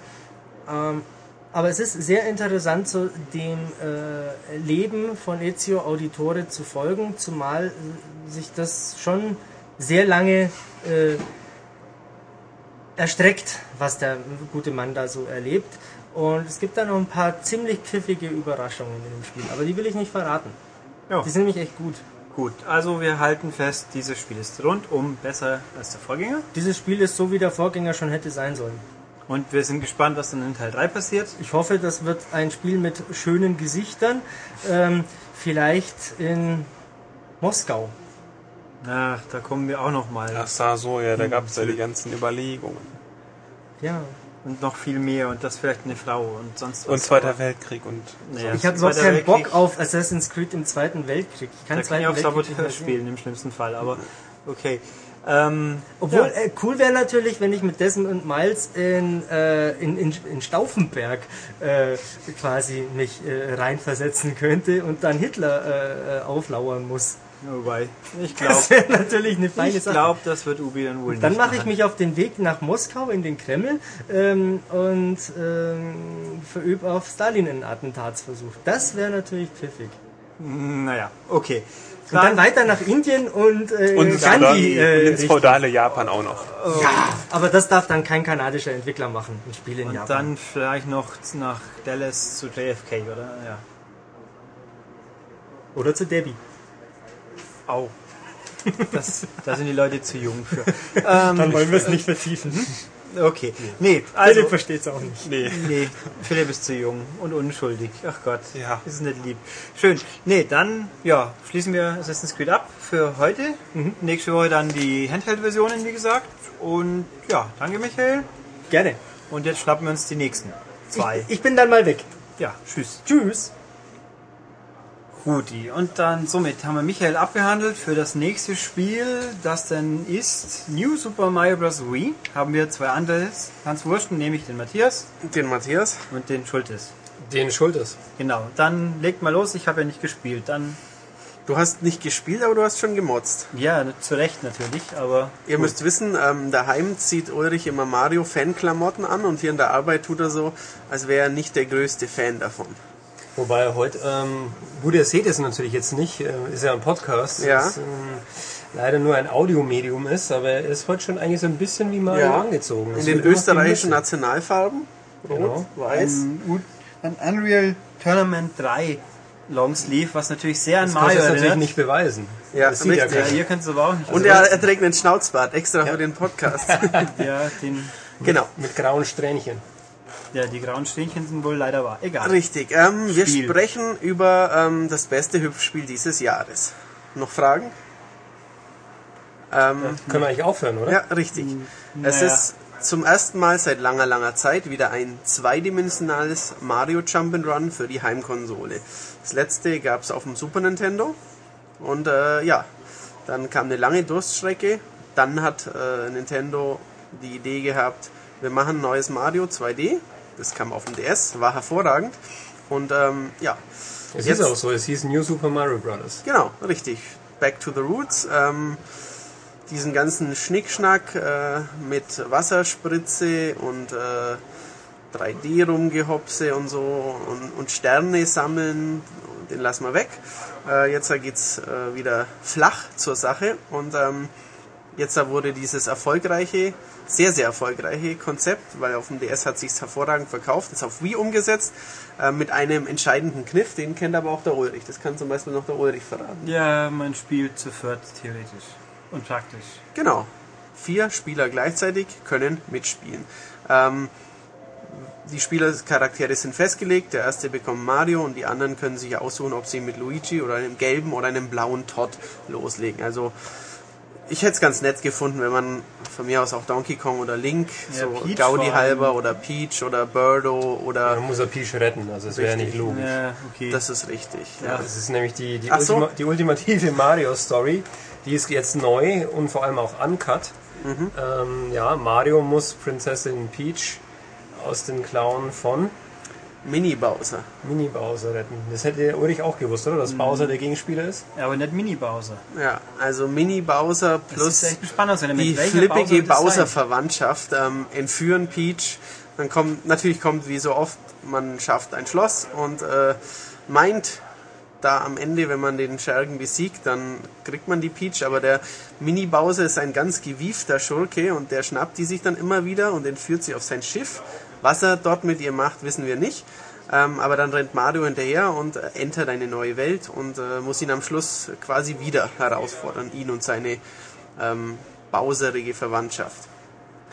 Ja, ähm, grundlegend ähm, Münzen sammeln, Pilze aufsammeln, Fragezeichenblöcke zerstören oder halt auslösen, normale Blöcke zerstören, Koopas äh, zerstampfen und mit Schildkrötenpanzern werfen ähm, und eben sehr, sehr gut designte, akribisch designte Hüpfspielwelten meistern, macht Mario seit langem aus.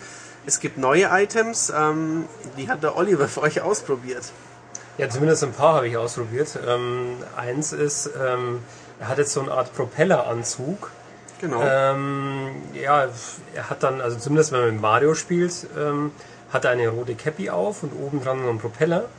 Und äh, der Gag daran ist, wenn man springt und dann gleichzeitig die äh, Remote schüttelt, dann bekommt er ja so einen, so einen Schwung nach oben und kann dann irgendwie durch die Luft gleiten. Genau, und gl- gleitet auch ganz langsam wieder herunter. Genau. Man kann schön so Münzhaufen äh, aufsammeln, wenn man dann in der Luft so Genau, man kann auch in der Luft so eine Art äh, ja, Bohrer oder Drill aktivieren, mit dem man dann nach unten saust und dann auch entsprechend äh, Blöcke kaputt macht. Das ist quasi so das äh, Pendant aus der Luft zu der äh, Stampfattacke, Stampfattacke, genau. Ähm, was fällt mir spontan noch ein? Man kann ähm, Schneebälle werfen Ja, und die ähm, Gegner werden zu Eisblöcken.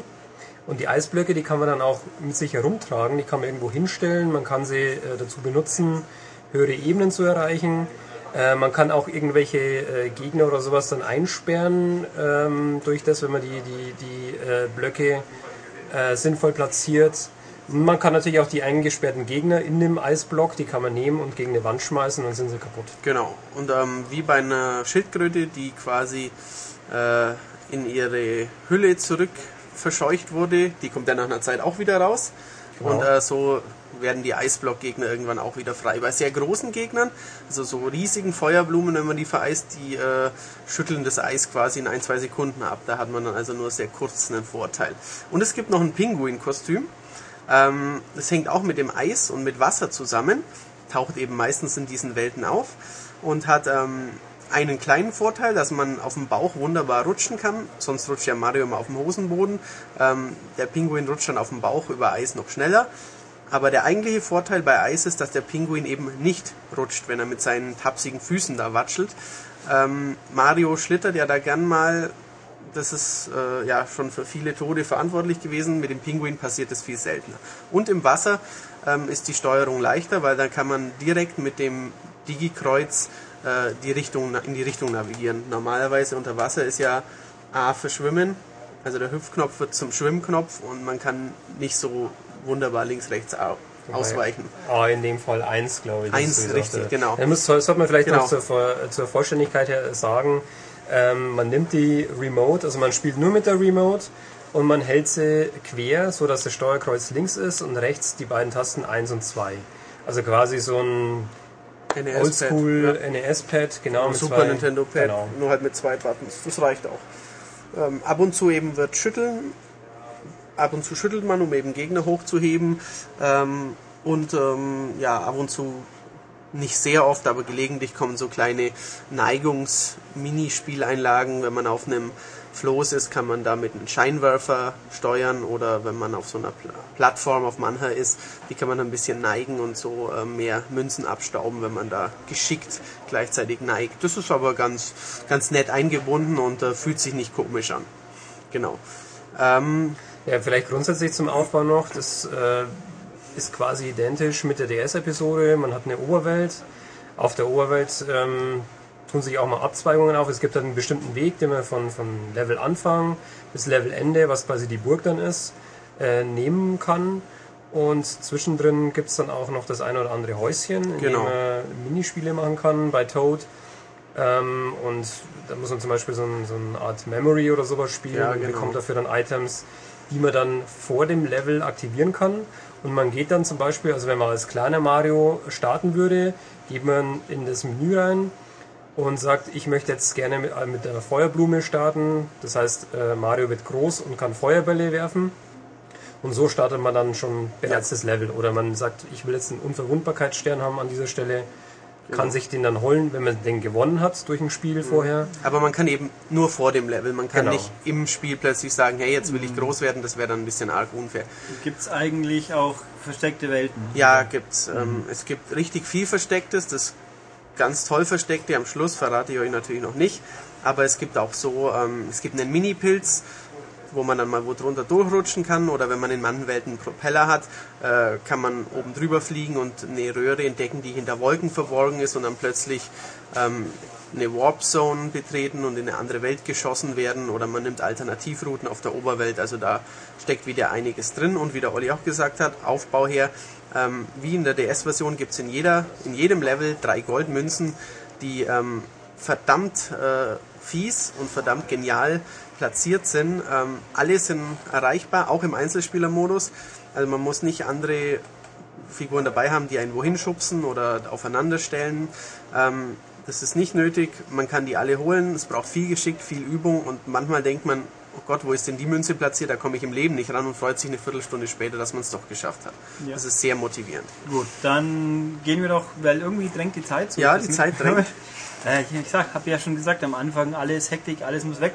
Multiplayer ist ja schließlich der Knackpunkt an dem ganzen Ding. Ähm, ich behaupte, das ist er nicht. Ähm, das Spiel ist nämlich besser, wenn man es allein spielt. Das glaube ich sofort, aber Nintendo vermarktet es über den Nintendo Multiplayer-Aspekt. vermarktet es darüber, wird es auch über den ganz, ganz hervorragend verkaufen, vermutlich.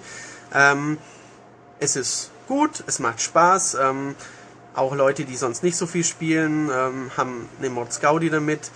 Die bekommen, ja, schubsen sich gegenseitig runter, lachen und haben Spaß. Es ist ein bisschen chaotisch, es ist ziemlich chaotisch teilweise. Und ähm, sobald es in der dritten Welt richtig rund geht, ist es im Multiplayer schon sehr anspruchsvoll voll, weil man eben sich gegenseitig abstößt und äh, wegen anderen Sachen, die Olli besonders gestört haben.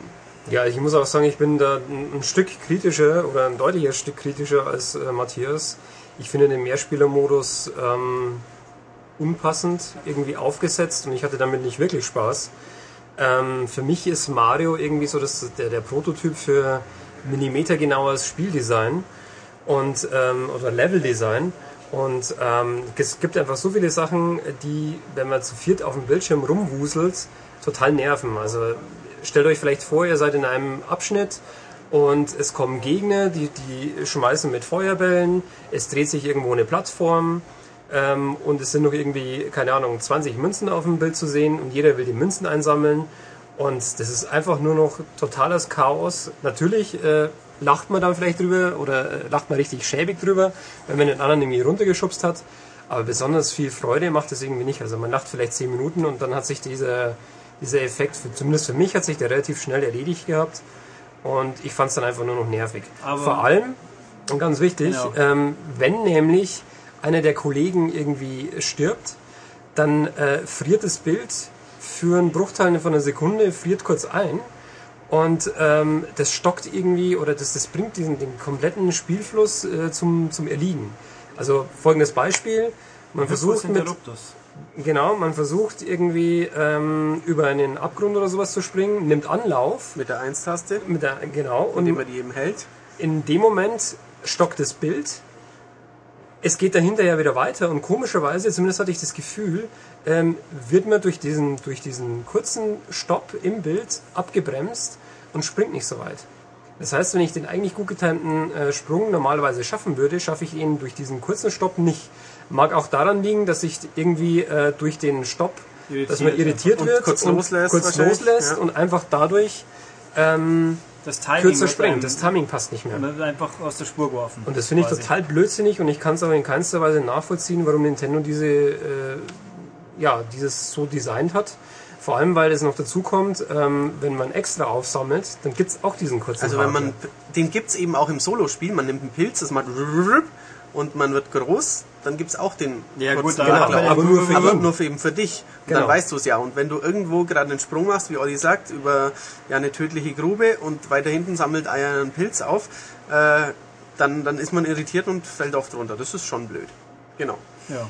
Aber ähm, ja, nichtsdestotrotz finde ich, es ist ein hervorragendes Jump'n'Run oder ist es ein hervorragendes Jump'n'Run, aber es ragt eben nicht so sehr in dem Punkt heraus, wie es Nintendo gerne hätte, die Multiplayer super Überspaßgranate, sondern es ist einfach ein exzellent designtes Solo Jump'n'Run in erster Linie. Genau, und vor allem muss man da wahrscheinlich auch sagen, äh, der Umfang ist okay Ja, für äh, Solospiele. Ähm, es gibt sehr, sehr viel zu entdecken, sehr, sehr viele Geheimnisse. Von daher ähm, passt es schon. Also Ja. dieser Multiplayer-Modus, den muss man auch nicht spielen und man bekommt trotzdem ein vollwertiges Spiel. Also das muss man schon nochmal klar sagen. Ja, ja, genau. Ähm, eine Sache noch abschließend, ist, zum ersten Mal kommt das Nintendo Hilfesystem äh, in New genau, Super richtig. Mario Bros. zum Einsatz. Ähm, genau werde ich das im Heft erläutern, wie das funktioniert. Ähm, ich kann euch aber schon sagen, wenn ihr gut spielt, ähm, werdet ihr es vielleicht gar nicht finden. Wenn ihr schlecht spielt, wird es euch weiterhelfen. Ähm, man kann vom Spiel was durchspielen lassen, ohne selber zu spielen, wird aber mehrfach gefragt, ob man es auch wirklich möchte. Ähm, und darüber hinaus gibt es noch ein Hilfesystem für, sagen wir mal, fortgeschrittene Spieler, das auch ich mit Sicherheit oft wieder benutzen werde, in dem, wo einem einfach kleine Videos zeigen, wie man manche Szenen besonders perfekt, besonders cool spielen kann. Man muss also nicht bei YouTube äh, Super Mario Play eingeben, um es sich anzugucken, sondern kann es einfach gleich im Spiel ansehen und es ist einfach cool. Genau, weil der Clou nämlich dabei ist, äh, man muss diese goldenen Münzen sammeln und, und um an die goldenen Münzen zu kommen, muss man zumindest ein gewisses Geschick an den Tag legen. Richtig. Und nur wenn man genügend hat, dann kann man sich diese Filme auch ähm, kaufen und dann wird man erst nochmal äh, aufmerksam oder deprimiert, je nachdem, Wie man es richtig gut wie spielen man es richtig gut spielt und was es für abgefahrene Taktiken gibt. Also das finde ich wirklich eine sehr schöne Idee und sollte hoffentlich Schule machen in, in wesentlich mehr Spielen. Ja. Ja. gut, die Ghosts von Bestleistung gibt es ja anderswo auch, zum Glück, Ja. ab und zu. Also es ist ja im Endeffekt das gleiche, nur halt in einer anderen So ein bisschen, Form. aber es ist halt sehr leicht eingebunden. Man muss sich nicht online anmelden, was ja beim Wii eh immer schwierig Und ist. beim Hüpfspiel natürlich auch eher unüblich, so eine Funktion. Genau. So die Entwickler Ghosts der besten Rundenzeit bei Rennspielen, das kennt man ja. Aber bei Hüpfspielen, ja, Genau. ist okay. Ja, Guti. Haben wir noch was zu sagen? Nö? Nein. Gut, dann Jetzt kannst du deine Mütze wieder absetzen. ja, jetzt seid ihr hiermit entlassen quasi und Philipp und ich werden den Podcast zu einem glorreichen Ende führen. Okay. Tut das. Tschüss. Okay, und zum Abschluss haben wir uns noch das für Philipp tollste Spiel der Welt Das. Highlight des Jahres natürlich, Ja, ganz klar. sozusagen. Nämlich, Ähm, Left 4 Dead 2. Genau, ja, dann. Das Spiel, worüber wir eigentlich jetzt schon in den letzten Episoden immer mal wieder darüber gesprochen haben, weil es ja doch einige für Unruhe gesorgt hat. und wir ähm, reden jetzt wahrscheinlich das letzte Mal drüber. Nein, wir werden natürlich auch über den äh, folgenden Download-Content Ja, reden, der dann irgendwann nochmal mit Sicherheit erscheint. Ja. Ähm, kurz nochmal zur Erinnerung. Auf E3 hat Valve Left 4 Dead 2 angekündigt. Ähm, gab gleich einen riesen Aufmarsch, Protest der Steam-Community, die sich aufgeregt haben, so das, was die Erneuerung versprochen sind, das könnt ihr auch als könnt auch ein Add-on packen. Warum jetzt ein Vollpreistitel ein Jahr nachdem das erste rausgekommen ist? Vor allem auch, weil Valve ähm, Support versprochen hat für den ersten Teil, verschiedene neue Karten, neue sonst wie was, neue Modi, bla bla bla. Und alle haben natürlich Angst, wenn ein zweiter Teil rauskommt, dann wird für den ersten Teil gar nichts Neues mehr erscheinen. Womit sie immer, auch recht haben, aber egal. Jetzt ähm, ist der zweite Teil mh, just heute rausgekommen. Und meiner Meinung nach ähm, zerstreut er die ganzen Bedenken, dass der zweite Teil doch nur so ein lahmes Add-on ist, denn da ist doch äh, sehr, sehr viel geändert, so dass es ein doch ein, ja, das rechtfertigt, doch mal 50, 60 Euro auszugeben. Ähm, Im Kern ist das Spiel gleich geblieben. Ähm, ihr steuert vier Überlebende und müsst, äh, ja, Also ich steuere einen Überlebenden und die anderen drei sind entweder Genau. Mitstreiter, menschliche oder halt CPU. Richtig. Genau. Ähm, und äh, lauft durch 23 Level, aufgeteilt in fünf Kampagnen, ähm, durchs Levelende. Die Level sind alle sind recht linear und auf dem Weg dahin werdet ihr aufgehalten von Horden von Zombies und Zombie, Zombie-Gegnern. Zombie. Ähm, ja, und die ballert ihr alle weg. Und es geht im Grunde nur darum, zu überleben. Und Ja. das geht nicht, wenn man als Solist unterwegs ist, also wenn man egoistisch spielt und sich von der Gruppe entfernt und sonst wie. Das überlebt man nicht lange. Vor allem, weil das Spiel auch insgesamt schwerer ist als der erste Teil. Ähm, Oh, Tja, oh, woran liegt das? verdammt. Woran liegt das? Das liegt in erster Linie daran, dass es neue Zombie-Typen gibt, drei Stück an der Zahl. Im ersten Teil gab es fünf, den Boomer, den Hunter, den Smoker, den Tank und die nicht spielbare Witch. Die sind wieder dabei. Und es gibt jetzt drei neue. Da hätten wir einmal den Spitter. Das ist einer, der kotzt so hochgiftige Säure. Und dann, ja, dann hat man so eine Lache und da darf man nicht drauflaufen, da verliert man ganz schnell ganz viel Leben. Ähm, dann haben wir den Jockey, der springt jemand auf den Kopf und dann ähm, wieder so weggelockt. Und dann rennt man panisch weg und man kann nichts sehen. Und der, ja, der führt dann einfach weg vom Team. Und es gibt den Charger, der rennt auf, auch auf einen Einzelnen zu, ähm, schnappt den und, und rennt immer weiter, bis er irgendwie gestoppelt von der Wand. Und ähm, da kann man auch nichts machen. Da muss man dann befreit werden von seinen ähm, Freunden oder ja, von seinen Mitstreitern. Ähm, all diese drei Bosse sind so ausgelegt, dass sie eben die Gruppe trennen.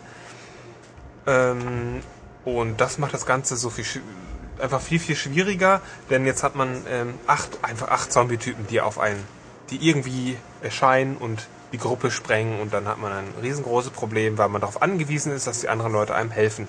Und dann begeben sich alle in Gefahr. Ähm, ja, dafür gibt's natürlich auch ein paar neue Waffen, um sich zur Wehr zu setzen. Das Wichtigste sind die Nahkampfwaffen. Äh, es gibt zehn Stück. Sind solche Sachen wie eine Machete, ein Katana, eine Axt, auch so lustige Sachen wie Bratpfanne und E-Gitarre und eine Kettensäge. Und die nutzt man anstatt der Pistole. Und jeder hat, also man trägt eine Pistole mit unendlich Schuss und eine Primärwaffe wie Shotgun, Maschinengewehr, Snipergewehr. Ähm, und man kann auch sagen, nö, die, ich will die äh, Pistole nicht. Und dann kann man im Level Nahkampfwaffen finden und die sind sehr, sehr effektiv und machen unglaublich viel Spaß. Die anrückenden Zombies, also es gibt auch viele normale Untote, die einfach in Horden auf einen zurennen, die einfach ja abzuschlachten, sage ich mal. Und das macht voll Bock. Ähm, Ja, soll ich noch mehr dazu sagen, Ja. wie, wie Bock das macht? Ähm, mh, wichtige Neuerung ist natürlich, dass viele dieser Karten im Hellen spielen. Der erste Teil hat äh, ganz viele dunkle Levels gehabt, ähm, Nacht, hat damit gespielt, dass äh, sich die Zombies versteckt haben und dass man mit seiner Taschenlampe irgendwelche dunklen Ecken durchleuchtet hat und sich erschrocken hat. In diesem Fall ähm, ist es alles, ja, es gibt es gibt gleißende Sonne und es gibt äh, schummriges Licht und es gibt ein paar, auch ein paar dunkle Sachen, aber ein Großteil sieht man die Zombies von vornherein. Ähm, so dass manche schon gesagt haben, so, äh, ist ja blöd, ich sehe ja alles, ist ja, ist ja langweilig, sonst wie was. Ja, ist aber nicht so. Erstens, weil es so härter ist, es ist viel mehr Panik da, es ist, es ist unberechenbarer, es ist einfach viel mehr los, man muss sich ständig zur Wehr setzen, man muss aufpassen, dass man nicht gekillt wird. Und ähm, die Levels insgesamt sind auch einfach, die sehen schicker aus, optisch, von, also von der Technik her allein schon und dann auch, weil die einfach ein bisschen mehr Atmosphäre versprühen. Also dann warte ich durch Sümpfe und Nebelschwaden mhm. oder so abgedrehte Verdünnungsparks mit verrückten Zombies, die irgendwelche Clownsmasken aufhaben. also es, es geht schon surreale, was sie da alles Aber, auffahren. Und, und also technisch besser wie der erste. Ja. Aber immer noch nicht wirklich spektakulär, mutmaßlich. Nee, also was ein Call of Duty da abbrennt, das, das schafft das Spiel nicht. Ähm, es sind mehr Details, ja, aber es wirkt dann doch, es ist alles leblos, was, was da mhm. ist. Ähm, dafür stimmt aber einfach so diese, diese wie die die Levels, was ein Setting die Levels einfach haben. Es gibt zum Beispiel auch das Einkaufszentrum, was natürlich an, an Dawn of the Dead erinnert. Ähm, oder solche Geschichten wie äh, 28 Days Later, wenn man da mit dem Boot wegfährt und die Zombies dann da zu Hunderten auftauchen und dann können die aber nicht ins Wasser und gucken nur so blöd und bla bla. Solche Szenen gibt es da auch. Also das, das, spielt schon ein bisschen mit diesen Horrorfilm-Klischees. Ähm, das macht das Ganze einfach ein bisschen spannender. Ähm, Im Übrigen auch, weil alle fünf Kampagnen storytechnisch zusammenhängen. Es ist zwar nur lose, aber es wird Bezug drauf genommen, wenn man eine Kampagne durchspielt, was vier oder fünf Karten sind. Was am Ende passiert, das wird dann rübergenommen in die, in die nächste Kampagne und dann, dann werden Sprüche drüber gemacht oder das, dann erinnert der Schauplatz daran, wie der andere aufgehört hat. Das macht das, wenn man es auch alleine spielt, einfach ein bisschen ein bisschen spannender, wenn man es einfach mal so komplett durchspielt. Vorher, im ersten Teil, waren die Levels total isoliert und hm. dadurch einfach ein bisschen langweiliger. Ja, aber es ist immer noch primär ein Multiplayer-Spiel. Richtig. Ähm, ja. Ja, ausführen, ausführen. Dein okay. Lieblingsspiel, ja, du musst es wissen. Ja, es ist, es ist, ein, es ist ein Koop-Shooter, ausgelegt darauf, mit meinen Freunden, also mit bis zu vier auf der guten, auf der Seite der Menschen zu spielen und, sich, und zu überleben.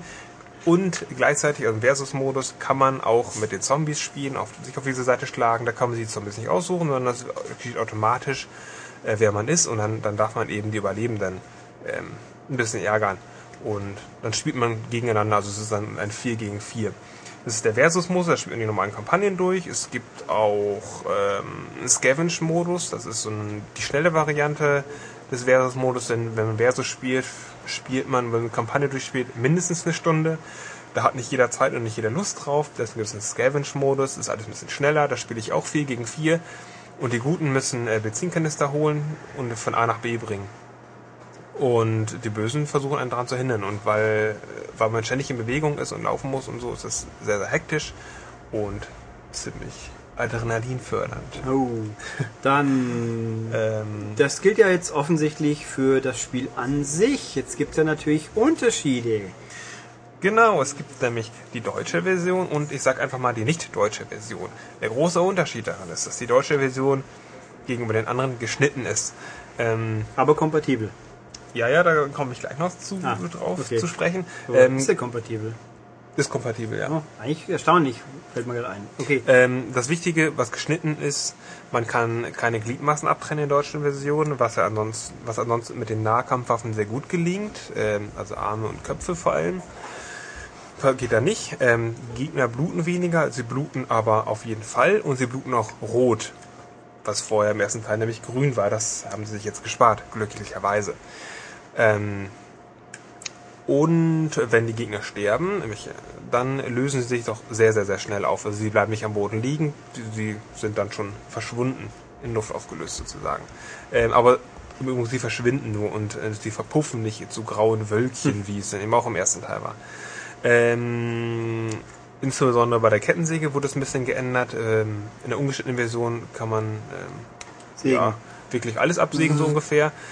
Mh, das ist in der deutschen Version, es blutet, aber es sieht nicht ganz so derb aus und das Intro zeigt den Kettensägen-Einsatz in einer sehr heftigen Szene und diese Szene ist in der, im deutschen Intro sehr stark geändert. Also es ist nicht unbedingt schlimm, weil es eh das Intro ist. Ähm, darf ich sagen, worum es da geht? Was gezeigt wird oder was nicht Da gezeigt wird wird? jemand, jemand irgendwas abgesägt. Genau, in der, in der nicht-deutschen Version kommt ein Zombie an, springt auf einen, der andere mit der Kettensäge, dachte sich, Mist, äh, der muss aufgehalten werden und der sägt ihn komplett einmal durch. Und das wird auch alles komplett so gezeigt. In der deutschen Version hebt er die Säge und auf einmal ist, das ist diese ganze Szene, wo der Torso durchgeschnitten wird, ist nicht drin, sondern äh, nur so ein kleiner, so ein kleiner Greifhaken Das von finde dem ich jetzt Zombie ein ist noch bisschen weg. kurios, weil das ist ja ein nicht interaktiver Teil des Spiels. Und wer, was, Day of the Dead, Dawn of the Dead, Dawn of the Dead, der ja. damals im Kino lief, da wird auch jemand mal ein bisschen angesägt. Es war so Mensch auf Mensch, es war zwar ein Unfall, aber der Film war auch ab 18 und da konnten wir es, also es war genauso nicht aktiv und da ging es auch schon zu. Und im Spiel, also dass man was rausschneidet, das ist ja nichts Neues, aber wieso ausgerechnet ein interaktives Element, was im Kino kein Problem gemacht hätte, muss ich nicht verstehen. Okay. Genau, also ein nicht interaktives Element. Ja, das ist, das ist draußen. Ähm, dafür gibt es aber einen besonderen Bonus für die Deutsch, äh, Besitzer der deutschen Version. Es gibt fünf Counter-Strike Source-Waffen da drin. Ähm, ich glaube, drei Sniper-Gewehre sind dabei und ein Messer und noch irgendwas. Und die findet man auch zufällig im Level, so wie die Nahkampfwaffen eben auch. Ähm, das Schöne daran ist, dass die Versionen untereinander kompatibel sind. Und wenn ich dann online unterwegs bin und äh, wir haben jemanden dabei, der die deutsche Version hat und drei Leute haben die nicht deutsche Version, dann haben trotzdem alle Beteiligten eine 50-prozentige Chance, eine dieser Waffen zu finden. Also Können wir die behalten dann auch? nee, also das ist dann nur so lange aktiv, Okay. wie dann der Deutsche dann da mitspielt. Das heißt aber doch im Gegenzug, wenn der Deutsche mitspielt, haben die anderen keine Chance, ihre nicht deutschen Waffen zu kriegen. Ähm, es gibt keine nicht-deutschen Waffen. Hm? Die Waffen sind alle gleich in allen Versionen. Achso, wir haben das, Nur wir die- haben fünf zusätzliche Waffen, weil wir weniger Gewalt haben. Richtig, so verstehe Ah. ich das. Okay, Sonst sind alle Waffen dabei, ist natürlich nur der Gewaltgrad reduziert in der deutschen Hm. Okay. Version. interessant. Genau, also Das heißt aber, wenn der Deutsche mitspielt, können sie keine Arme mehr absägen. vermutlich ist das dann so. Zumindest wird das dann nicht, Das ja. wieder was gelernt. Okay. Dann spielt keiner mehr mit uns, weil die alle sagen, hey du Depp, wegen dir kann ich keine Köpfe abhauen. Das, Das ist ja auch nicht so wichtig. Der Gedanke allein, um Gottes Willen. Naja, Ähm, es ist wie es ist. ja. Gut. Und deswegen ist es einfach, ähm, ich könnte jetzt noch weiter ausführen, aber wir sind jetzt hier, haben wir schon 13 Minuten darüber gesprochen. ähm, Es ist äh, für mich in allem Belang ein würdiger Nachfolger, in allen Punkten verbessert. Ähm, es spielt sich von der Steuerung her, es ist komplett das gleiche. Aber es spielt sich irgendwie anders. Besser. Weil ich, weil ich diese Waffen habe, weil ich diese anderen Zombies habe, weil ich auch ähm, öfter vor der Wahl stehe, was nehme ich jetzt mit? Ähm, ähm, es gibt zum Beispiel einen neuen Defibrillator, da kann man Tote wiederbeleben, den, der füllt aber den gleichen Slot aus wie das Medipack. Also entweder halte ich mich oder ich warte, bis jemand stirbt und kann ihn wiederbeleben. Oder, ähm, oder ich heile mich selbst mit so Pillen. Oder nehme stattdessen lieber Adrenalin, was mich schneller macht. Dann kann ich äh, schneller handeln, das schneller kämpfen, schneller andere Leute heilen, wie auch immer. Ähm, da muss ich immer abwägen, was ist das gerade in der Situ- Situation wichtig. Ja gut. Ja. Ach ja, und im Grunde, äh, ganz kurz nochmal, es gibt ähm, in jedem Level bestimmte Punkte, da muss ich ähm, verharren und dann passiert eine Aktion. Da muss ich zum Beispiel jemanden irgendwelche Colaflaschen bringen, dass er, dass er die Tür öffnet. Oder da muss ich warten, dass so ein, so ein Boot an meinem, am Ufer hält, sodass ich weiter kann. Also bestimmte Knotenpunkte, ähm, wo ich äh, große Zombie-Horden überleben muss. Und oft bin ich nicht dazu gezwungen, mich zu bewegen und in diese Feinde hineinzurennen, weil ich irgendeine bestimmte Aufgabe erledigen muss, um weiterzukommen. Ähm, was beim ersten Teil nicht so war. Da gab es nur diese Punkte und ich muss stehen bleiben und diesen Punkt halten. Und diesmal bin ich in Bewegung und ähm, das vergrößert einfach dieses ganze Panikgefühl und dieses, ich muss mich jetzt äh, in Gefahr begeben und kann nicht an einem bestimmten Punkt stehen bleiben und einfach mal die Stellung halten. Das macht das, das ist dynamischer einfach und das ist ziemlich spannender, weil ich muss mich der Gefahr aussetzen. Wunderbar. Gut, dann ja, also du bist, man hört, Philipp ist begeistert. Ja, zu Recht. Na gut, okay. Dann ja, kommen wir zum Schluss. Nächste Woche wird alles ein bisschen anders sein, das hört ihr dann aber noch. Aber jetzt für diese Woche haben wir, wie üblich, wer was dazu sagen möchte, der möge uns eine Mail schreiben an podcast.maniac.de oder er schreibt auf unserer Webseite www.maniac.de einen Beitrag unter den ins Forum oder unter den Artikel vom Podcast. Und ja, was noch? Oder er geht ins normale Forum und schreibt was. Und was ihr auch noch Tolles tun könnt, ist, geht in den Laden, kauft eine M-Games. Die aktuelle noch ist die mit Bioshock drauf. Oder man kauft eine Mobile Gamer, ist auch sehr gut. Da haben wir drauf Might and Magic. Und sonst könnt ihr auch gerne diesen Podcast noch 50 Mal anhören, haben wir auch kein Problem mit. Äh, die Mobile Gaming gibt es in meinem Rewe in Hannover. Ui, schön. Wurde mir zugetragen. Das, Das- werde ich demnächst jetzt Also äh, alle noch mal ganz genau angucken. Hannover zum Rewe kaufen. Ja, vielleicht laufe ich da so rum. Ja, und Autogramme holen. Ja, ähm, ja, bei iTunes eine sinnvolle Wertung würde ich mich auch nicht wehren. Aber bitte sinnvoll und nicht einfach so. Wertungen sind subjektiv. Ja, schon, aber die letzte war auch wieder komisch. Egal. ähm, ich sollte mich nicht drüber auslassen. Aber schön. Ähm, ja, und sonst halt bis in sieben Tagen. Ja. Wir Tschüss. hören uns. Tschüss.